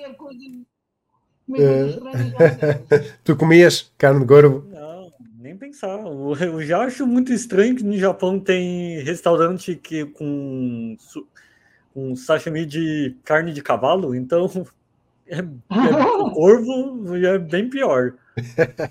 Eh, isto, isto acaba por estar por, por- por ganhar atração cá no Ocidente, porquê? Porque o Ministério da Saúde eh, do Japão veio para o Twitter deles e dizer, "Ah, pessoal, não comam carne de corvo, principalmente carne de corvo crua, porque dizem eles que há uma série de doenças que vocês podem apanhar. Quem conhece os corvos sabe que eles comem tudo, tipo lixo, andam ali a mexer em tudo. E para, para o pessoal apanhar uma doença é no instante, hepatites e, e por aí fora. Uh, então o Ministério Público eh, teve que emitir este comunicado, porquê? Porque o artigo no jornal dava a sensação que o, estava a elogiar, tipo a dizer, pá, a incentivar as pessoas, pá, comam carne de corvo, de corvo crua, porque isto é mesmo bom e tal. E, e havia pessoal que não tinha nenhum problema em comer isto. Eu, sinceramente, não, de maneira nenhuma. Aliás, eu até sashimi normal, entre aspas, não, não, não rola, não, comigo não. Uh, sushi ainda pode ir, agora sashimi não vai. Uh, por isso. não, uh, não, mas, mas lá está, também pode ser algo cultural, se calhar eles caracóis. Uh, sim. Ah, sabes, sabes, sabes uma coisa? Nós temos um canal de, de, TikTok, eu não vou lá pôr nos resumos dos nossos vídeos, e, e nós seguimos, seguimos uma japonesa que está cá em Portugal de intercâmbio. Uh, e ela vai mostrando as viagens, ela já esteve em Guimarães, já esteve em Braga, uh, em Coimbra, e ela vai mostrando as viagens dela aqui por Portugal. E ela disse que uma das coisas que ela mais queria provar aqui em Portugal um, era caracóis. Uh, por isso uh, gostei dessa abertura de alguém vir para cá. Eu quero comer caracóis em Portugal porque eles lá comem caracóis. Uh, e, tipo, uma das coisas que ela mais gosta aqui em Portugal é da cerveja aqui de Portugal. Por isso, mas isso já é óbvio. É, sagres, e fora, não é só ela, é toda a malta. Um, mas um, lá está, e achei curioso uh, vir para um país e querer experimentar e claramente lá não comem caracóis e nós aqui comemos ao Brasil, oh, oh, não ao Brasil não, ao Filipe, aí no Brasil comem caracóis? Então, eu acho que sim. E depende muito da região, porque cada região aqui tem uma comida específica diferente, mas realmente quando o pessoal é, vem para cá, é, o pessoal pede feijoada. Feijoada vai, vai, vai, quase tudo do porco. Sim. Então, é, é algo que, tipo, tipo, eu mesmo, nem eu mesmo que sou daqui, com, como tudo da feijoada, imagina o pessoal vir aqui especificamente só para comer tudo que, que é colocado do porco. Sim, sim. uh, mas pronto, foi a, a bizarrice culinária uh, da semana. Depois, uh, o One Piece a ser gamado. Isto já não há respeito pelos piratas. Isto foi um café do One Piece na, na Austrália. Uh, vocês quiserem, depois podem ver o vídeo. Uh, basicamente, isto é um café temático do One Piece. Eles têm aqui do lado direito uma, uma vitrine com várias figuras em, em exposição. E estão aqui três pessoas. E conforme a pessoa que está aqui se vira para trás, eles abrem abrem aqui e roubam uma figura do Brock, uh, do Brook, um, ehm, e, e acaba por se tornar viral porque uh, o estabelecimento acaba por colocar online este vídeo de segurança a dizer: Ok, pessoal, uh, por favor, devolvam-nos as figuras do One Piece e a gente faz de conta que nada disto aconteceu. O que eles queriam era as figuras, tipo, ok, não fazem queixar a polícia, nada, só querem é que nos devolvam e isto não acontece. Uh, e, acabou por se tornar bizarro o café do One Piece ter sido assaltado. E está aí o Beja a dizer: uh, assaltaram Nuscas Café em Penafiel, que é um café aqui perto do sítio onde eu moro, uh, que também tem uma decoração do One Piece. Claramente um café bootleg, não é um café oficial do One Piece, mas tem lá coisas referentes a, One Piece. E foi uma das notícias também bizarras da semana pessoal que foi gamar e aqui vemos a colocar a figura dentro do saco, uh, roubarem uma figura do One Piece de um café. Ainda bem que no evento que nós organizávamos aqui, nós levávamos as figuras e punhamos em vitrines. E eu, se tivesse visto esta notícia antes, ainda as tinha levado. Agora, se voltarmos a fazer, é que ainda levo mesmo. é que foi mesmo. Sim, e Aliás, nos eventos, volta e meia, tens notícias de pessoal que vê coisas serem engamadas, sem dúvida nenhuma. Aliás, a, ce a cena mais engraçada, e até nem foi em Portugal, foi no Brasil, um, foi o, o Arara, que o pessoal viu-me com ele no Iberanime Lisboa do ano passado, uh, na Crunchyroll, no evento da Crunchyroll, acho. Foi num dos eventos onde a Crunchyroll esteve presente no, no Brasil. No, Foi no Anime Friends, eu acho. no Anime Friends, que roubaram o póster o, da, de, um dos pósteres da Crunchyroll eh, com, a, com o mascote deles, com a Hime, acho eu.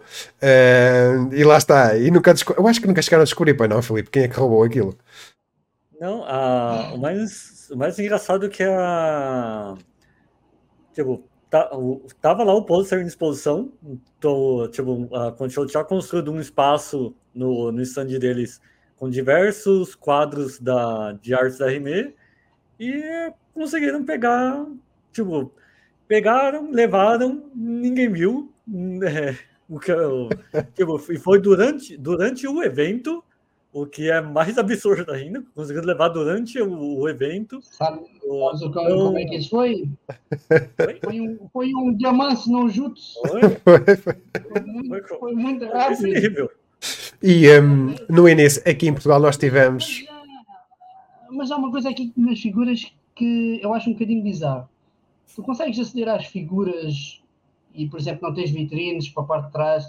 Nós fazíamos assim: é, tínhamos a porta, punhamos a porta para o outro lado e, e para abrir a porta tínhamos de estar a tirar, a- tínhamos de estar a virar a vitrine. Estas aqui, tinhas a porta de frente. Era, é, é, é tipo estante, sabes? É tipo a estante atrás de mim, tinha fundo atrás, só abria pela parte da frente. E eles claramente acreditavam na boa. Na boa, vontade das pessoas. Aliás, aqui nos eventos em Portugal, não sei como é que está no, no Brasil. eh, aqui em Portugal, no início, não, há muitos anos atrás, mas agora tu vês que basicamente as bancas têm as coisas em exposição, mas depois colocam aquele papel transparente Sim, sim. à volta que é para as pessoas não poderem, porque havia N pessoal a gamar coisas assim num, num ambiente muito apertado e, e tu agora vês as lojas de figuras e até de coisinhas pequeninas que colocam, parece aquela, aquele plástico transparente à volta para as pessoas apontarem o que querem, mas para não, para não pegarem. E, e, e algumas, e algumas até têm. Vi, por exemplo, no Comic Con, tinham as caixas lá atrás. Sim, Tinham só aqui à frente e tinham as caixas lá atrás. Os, as figmas, o que era assim mais valioso, eles tinham tudo lá atrás. Eles só tinham essas figurinhas assim à frente. Exato. com- pá, um caixa-ponzito, uma coisinha assim, só mesmo para até mesmo para dar alguma cor à loja, mas a loja em si estava atrás deles. O, um, opa, o, e mostra também um bocado a evolução das coisas. Há 10 anos atrás os eventos não era bem assim, mas a comunidade também muda. Agora já ninguém, não é ninguém se conhece, mas antigamente nós conhecíamos todos. Nos eventos, todos os anos eram mesmo. Agora não. aquele grupo de amigos é um bocado mais difícil, o pessoal ficou mais velho, cada um foi para o seu lado e agora não, não vês tanto isso. Antigamente, tu ias aos eventos, eram sempre as mesmas caras. Tipo, ok, vinha o pessoal novo, mas nós conhecíamos relativamente todos uns, uns aos outros. Sim, era, era, como, era como um meeting. Era, basicamente, Yeah. os eventos que eu sentia era como o torneio de Dragon Ball, onde todos voltavam a encontrar outra vez. Ei, não te vi há três anos, ou uma coisa assim. Basicamente era isso. Agora não. Agora, agora esquece. Posso dizer que tive sorte de ninguém me gamar uma figura.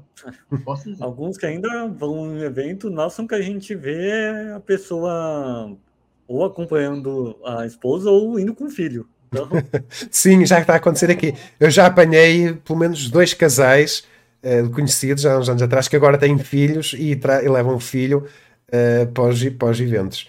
Eh, por isso. Dos pais. Não, não, é para nos mostrar que nós estamos velhos. É para nos mostrar que nós estamos. É, é ficar velhos. É o que é. Não, não, essa parte aí não. Essa Estamos a ficar muito, muito velhinhos. Ehm, depois, tipicamente a japonês, um homem que esfaqueou uma idol afirmando que era um casal. Eh, não é a primeira vez, nem há de ser a última vez que isto acontece. Há pessoal que hum, leva as coisas eh, a extermos. tão- é tão bizarro que é que já, infelizmente, já está a ser comum. Sim, sim. Infelizmente. É, é por aí. Eu, achei, eu, eu acho a outra muito mais bizarra, entre aspas, que esta, porque esta aqui já vimos N vezes, e infelizmente, e cada vez os casos são mais crescentes, e infelizmente torna-se banal.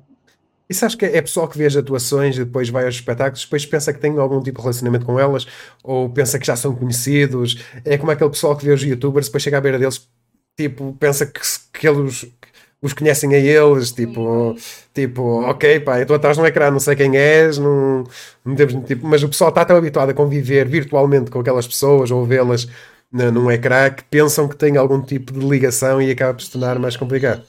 Chega, chega a desenvolver até, é doentio, chega, chega a desenvolver até até complexos à volta disso. Eu, eu, sim, eu acho que isso aí é uma zona muito, muito negra nesse aspecto. Uma zona muito negra até mesmo para os próprios artistas, que tem que se precaver bem. Sim, mas ela também pertencia a um grupo de idols mais underground. Uh, há um documentário espetacular. Uh, eu acho que até foi o Beja que me. Não sei se foi o Beja que me aconselhou ou que depois eu falei aqui. Uh, que depois acabei por ver na Netflix e que está espetacular sobre uma aspirante, aspirantes a idols. E o documentário na Netflix está muito bem conseguido e mostra aquela realidade, as miúdas novinhas, os homens um, mais velhos, trabalhadores de escritório, a gastarem dinheiro, a enviarem-nos prendas. E é uma coisa assim muito.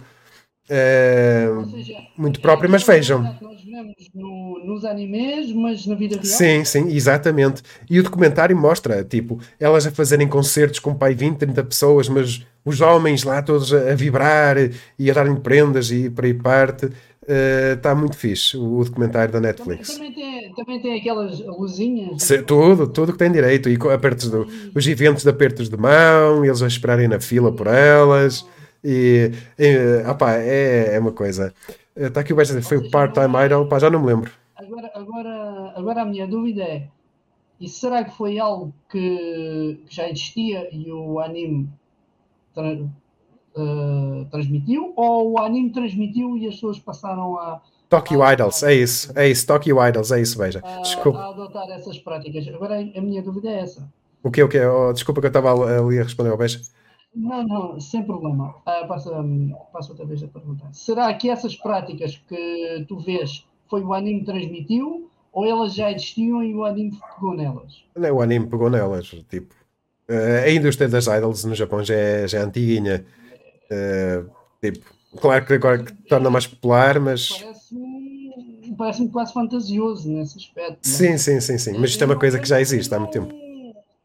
Eu não subestimo a raça humana por nada. Eu todos os dias vejo muita coisa e, e, e todos vemos muita coisa aí também. Uh, capaz do melhor e do pior, por isso. É, uma, uma parte que eu por diria isso. que é. Tipo, uma parte que eu diria que é meio bizarro nesse tipo de situação é que, ah, por conta, principalmente por conta da, das redes sociais e, e idols mais underground é, precisam de se autogerenciar, tipo, nas redes sociais, responder o pessoal. Então, às vezes, a, o cara acha que pela idol, a idol responder ele, de, é, tipo, mesmo de forma respeitosa, tem gente que acha que é, pessoa já está abrindo. Tem uma... ou seja, com aquela pessoa. Ou seja, é algo mais pessoal. Sim. Eu percebo. Ou seja, ela. Ah, eu percebo agora. Pois porque tens. É... Claro. Okay, okay. Porque tens muita facilidade nestas idols pequenas, tens muita facilidade em chegar a elas.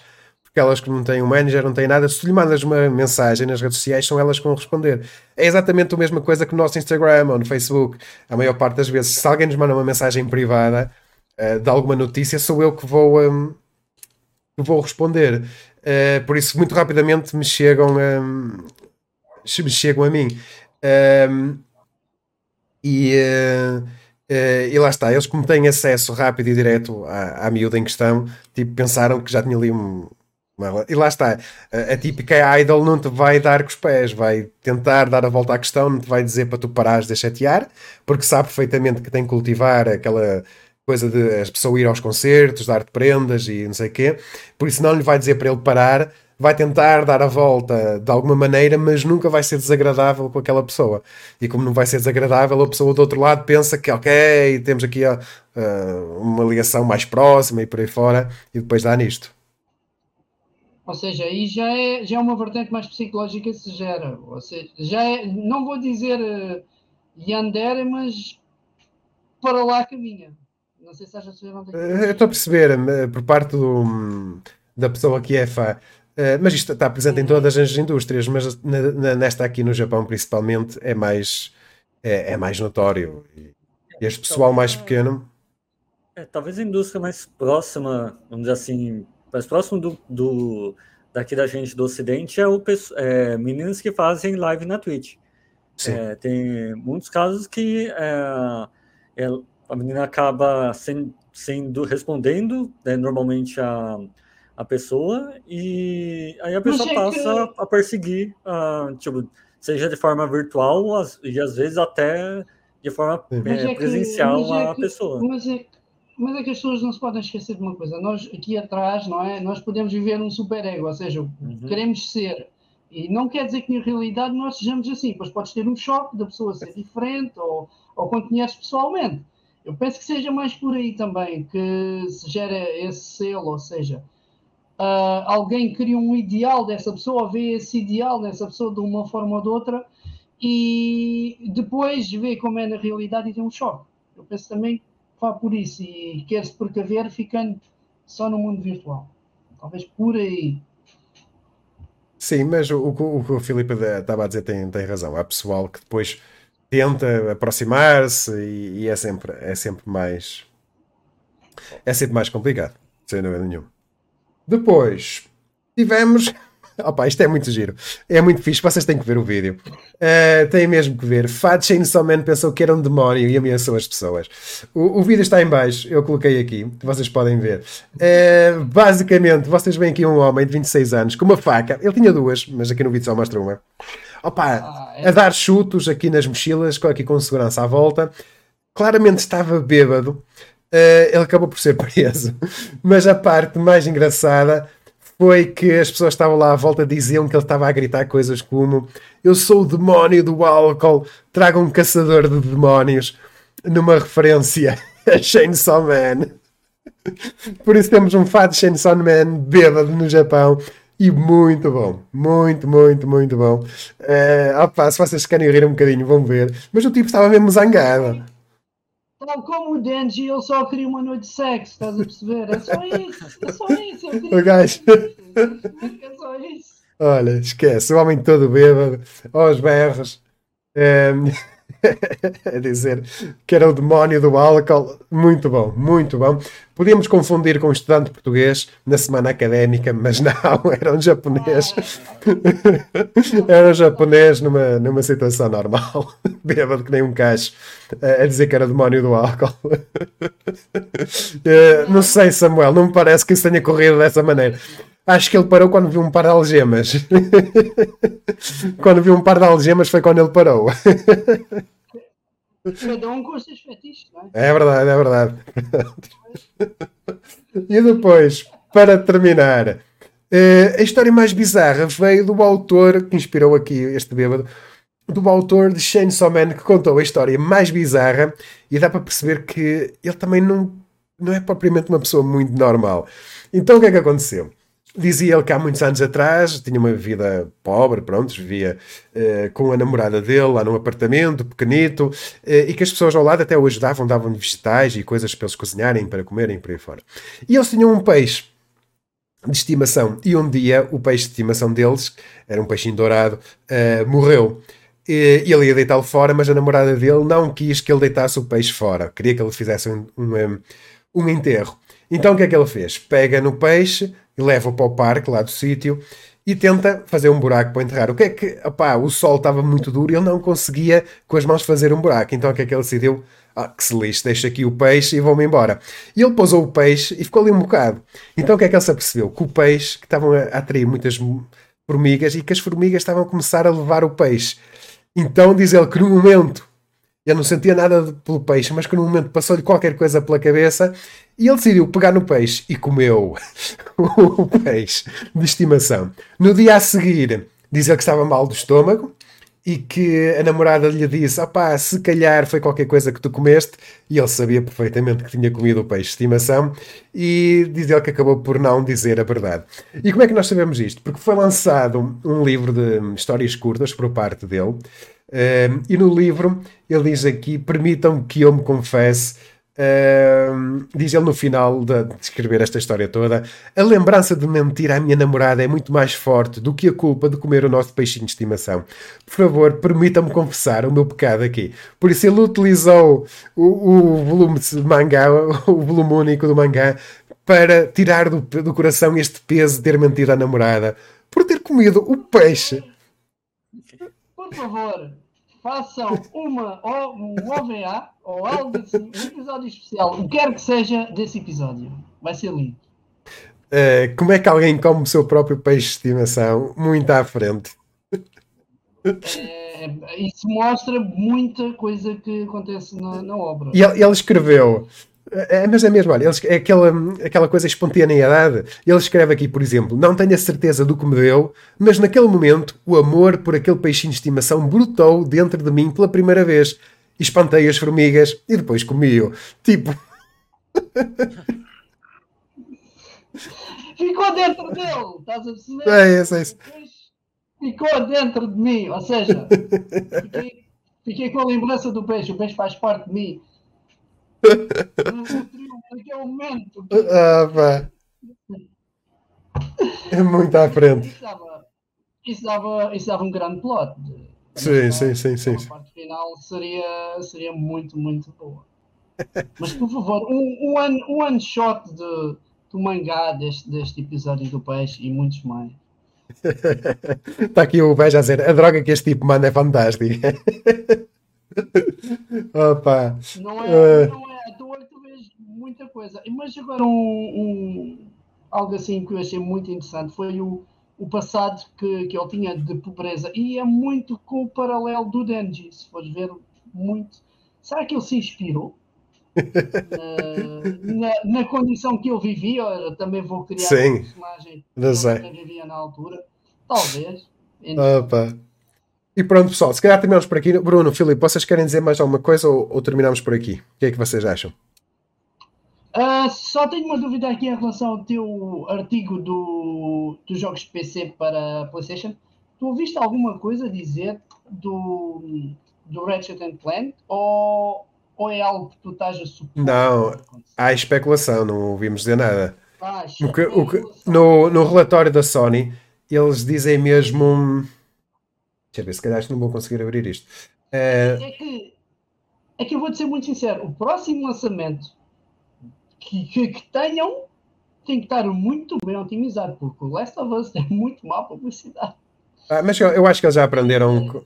Eu acho que eles já aprenderam com, hum, com a lição. ser- eu acho, assim, se- o, o próximo lançamento, se fosse seu, seria o Ghost of Tsushima. Sim, sim, esse é mais tarde ou mais cedo. Seria, Basicamente, olha, sei, não vou dizer. O Horizon não, ainda é muito cedo. Eu acho que são dois anos. Sim, sim, sim. peraí, peraí. Acho que era por aí. Acho que era por aí. Eu, hum, el- eles dizem aqui que estão a planear que o seu próximo grande título a ser lançado vai ser o, Miles o Marvel Spider-Man 2 eh, neste ano fiscal e que vão continuar a criar novos IPs e a lançar o catálogo de títulos deles no PC e a fortalecer os jogos como serviço, como live service. Eh, ou seja, eles, eles dizem que vão continuar a lançar o catálogo deles de jogos no PC. Opa, já começa a sobrar poucos jogos deles para se calhar para ser lançados.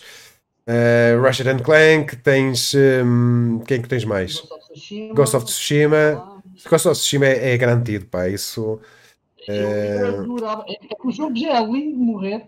Foi dos jogos que eu achei mais visualmente mais arrebatadores na PS4. Digo, o jogo é, é lindo mesmo. e- Tu sabes, fizeste a análise. Sim, sim, é brutal. que é muito fixe. Agora, muito. com um hardware mais, eh, mais superior Ui, vai ser brutal. e pegando eh, eh, o jogo é- Vai ser brutalíssimo. O, visualmente é espetacular o Ghost of Tsushima. Tem a dobragem para português mais pobre que alguma vez vi num, num videojogo. É, é a minha crítica para eles. Eles não percebem nada de japonês. Tipo, muito mal, não gostei. Mas de resto o jogo é espetacular. É muito fixe. Mas ele também é, aquele, and Clank é brutal, é muito fixe, é muito bom, eu gostei. Interessante no contexto de como é que iriam adaptar, por exemplo, a PS5, porque ele me deu a entender ah, pela tua análise é que os loadings são imediatos, andas de um mundo para o outro e é completamente imediato. E outra É coisa que eu adorava também, que é ah, o DualSense com as armas. Sim, aquele, aquele um, o Ratchet, Ratchet and Clank serviu para mostrar visualmente, que é brutal, o, serviu para mostrar o DualSense como é que funciona, e o loading e por aí fora, muito fixe. Mas atenção que o Horizon, o último, o DLC que eu fiz agora a análise, mostra o que é que podia ter sido o, o segundo jogo do Horizon se não tivesse sido feito também pela PlayStation 4. eh, porque está Ah, sim, milhas à frente, muito, muito, muito fixe. Sim, mas enquanto, enquanto tiveres uma enquanto tiveres uma, uma geração atrás e essa geração continuar a sair jogos, Sim, muito mas que queiram dar ciclo e continuar, tu vais ter sempre, vais ter sempre esse inconveniente. Ou seja, este jogo podia ser melhor. E a mesma coisa será, por exemplo, com o God of War. Eu não, não joguei. Mas Eu também disse isso. Eu também disse isso. Foi uma das críticas que eu fiz. Toda a gente ado- adorou o God of War e eu critiquei por eh, ser um bocado mais do mesmo, porque estavam limitados à PlayStation 4. É um jogo em mundo aberto, mas ao mesmo tempo não é. Não é um jogo de mundo aberto, mas quero-te fazer passar isso. Eh, podia ser perfeitamente um Horizon, mas não é, porque claramente está limitado a, a corredores na mesma e por aí fora. Porque também tem que ser lançado para PlayStation. Mas a mim palpita-me que este DLC do, do segundo jogo do Horizon marcou o fim de desenvolver jogos para PlayStation 4. Com, uma- com eh, os problemas de stock resolvidos, eh, os próximos jogos PlayStation será para PlayStation 5 só. Palpita-me. Sim, eu acho que até o- os grandes lançamentos, o, o que vai ser muito interessante, e vamos ver daqui no máximo para aí dois mesitos, por aí, talvez, ah, quando começares a ter ah, aquela semana infernal que é basicamente tudo o que é notícias de videojogos num espaço de uma semana. É isso. Não vai ser E3, mas ao mesmo tempo vai ser E3.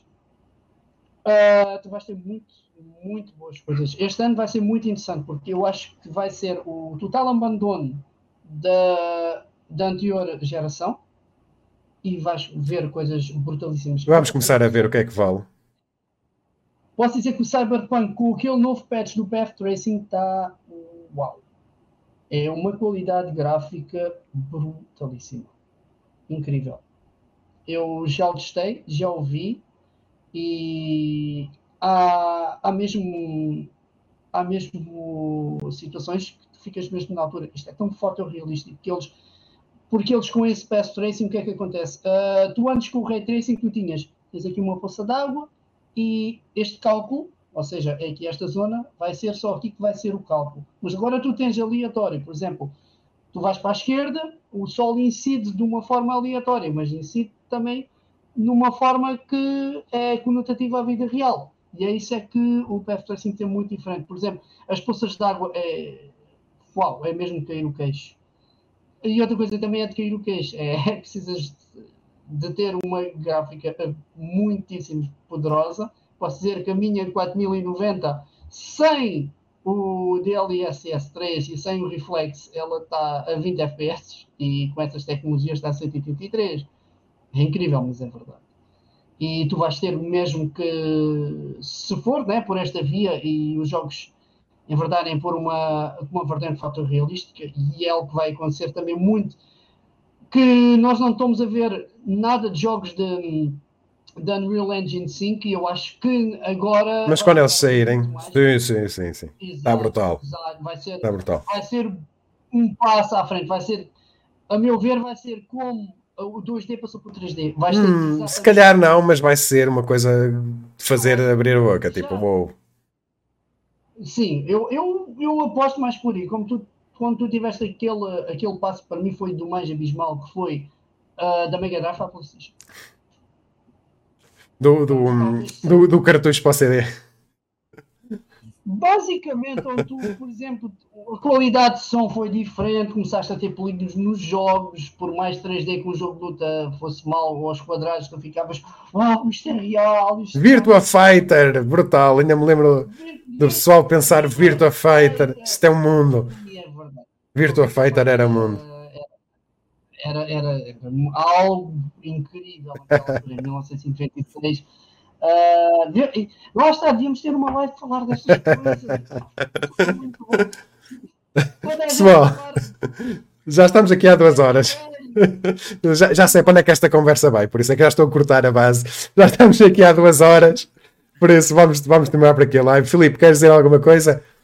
Não, só É melhor, é. A semana que vem o pessoal ficar de olho no Instagram do, do site, que vai rolar um evento, um evento, vai começar o período de cobertura de eventos do, do- aqui no Brasil, então se inscrevam já no, no Instagram para ir acompanhando todas as coberturas que vão surgir agora nos próximos meses. E, e aproveito para seguir a, a dica do Filipe. A próxima live, está aqui a Erika a perguntar. Eu não tenho a certeza se eu vou conseguir fazer no próximo fim de semana, provavelmente não. E no fim de semana a seguir não vai haver, porque eu vou estar em Lisboa também para cobrir o Ibra Anime LX 2023, o maior evento de anime em Portugal. Por isso, vou estar fora de casa, vou estar em Lisboa também. E vocês lá está, estão convidados, se forem ao evento, para irem ter comigo. Uh, para conversarmos um bocadinho, tirarmos as fotos do costume, uh, estamos ali um bocadinho a conviver. Seria possível, eu sei, eu sei que isto é um pouco à frente, mas seria possível fazer uma live diretamente no evento? De onde? Da, do evento? No próprio evento. Sim, olha, eu consigo perfeitamente fazer isso. Existe, existe uma grande razão para eu não fazer isso, uh, que é a música, meu. A partir do momento em que eu entrasse no Ibaranima fazer uma live no YouTube, eu levava lá um copyright strike por causa da música do evento. Não tinha a minha hipótese, pá. Ou fazia uma live sem som, ou não tinha a minha hipótese. Sabes que os eventos estão sempre a passar música, não é? Uh, isso é algo que para mim é fácil. Tenho, um, eh, tenho dispositivos, até com, com, o próprio smartphone, uh, dá para fazer. Um, uh, e neste caso, com o meu smartphone, até com uma qualidade espetacular. Mas, opa, a partir de mal eu ligasse o, o som, era um copyright logo por causa da música. Hoje, não dá. Exato, exato, não tens dá. razão. Tens razão. Dá, no Twitch talvez de, de, desse, mas lá está, não é a mesma coisa. Por isso é uma coisa que eu gostava de fazer. Eu gostava de uh, se calhar, se calhar no Instagram até sou capaz de fazer um live sem som e mostrar só mais ou menos como é que estão as coisas. Uh, mas uma live à séria no YouTube uh, Pá, não conseguia meter o som. Tinha de ser uma sala isolada, era muito complicado. Era, era, basicamente eu conseguia fazer, fazer, mas era mudo, era sem som. E se calhar a maior parte das pessoas não ia gostar, tipo, ia só ver sem o som e tal, não é? Fazias uma live à bode. Ah, ah, ah. Uh... Sombra, ah, sim, até a piada que a sombra percebe tudo o que ele diz. Ah, ah, ah sim, sim, tens razão. Falar em sombra, quando você está a ver o anime do, do Boji, o que é que é aquilo? Eu, eu. Então, é continuação, é o quê? Não. Uh, então é o quê? Houve muitas coisas, houve muitas coisas que na série passaram um pouco entre linhas. Ou seja, tu viste, mas não acompanhaste. Ou seja, falaram, mas não viste esses eventos. E é o que está a acontecer agora aqui é exatamente isso. Por exemplo, um, no último episódio tiveste como o príncipe teve os, os poderes de cura da mãe, uh, tu tiveste como é que a, a rainha arranjou os aliados, ou seja, são fillers, mas ao mesmo tempo não são fillers. Tiveste, por exemplo, mais sobre o treino do Boji, que foi uma coisa muito imediata, tu viste ele do nada subir uma pedra, aqui já tens uma coisa mais desenvolvida. Ou seja, hum. é episódios que davam para ser fillers, mas podes encaixá-los na série. Estou a perceber. Estou a perceber, já percebi. Tapa buraco, vamos dizer assim. é assim, isto deu dinheiro, então vamos continuar a dar dinheiro, basicamente. uh... Sim, eu gosto, não é? Porque eu gostei muito da, da arte da série gostei muito da história. Principalmente a primeira parte. A última parte, talvez eu pense assim, talvez vou seguir a série agora mais. A última, a última parte muito, muito apressada. E agora talvez consiga essa redenção de ser a última parte tão boa como a primeira. Porque a primeira foi muito bem preenchida, teve os eventos muito bem contados e, e teve as coisas muito interessante, porque uh, querias sempre ter mais e mais e mais e mais. A, a, a, última parte foi muito corrida e basicamente foram lutas e não tiveste muito desenvolvimento de personagens nem muitas situações. Eu acho que é mais por aí. Ok, pessoal, vamos terminar a live. A próxima live não faço a ideia quando é que vai ser. Daqui a duas semanas, certeza absoluta que não vai ser, que vou estar em Lisboa. um, por isso, vamos ver como é que vai correr. Como habitual, quem está a ver isto depois, não se esqueçam de ajudar, dar o like, subscrever o nosso canal do YouTube. Muito obrigado ao Bruno e ao Filipe por me fazerem companhia aqui na live. E vamos numa próxima. Não sei quando é que vai ser. Tchau. É complicado. Tchau, pessoal.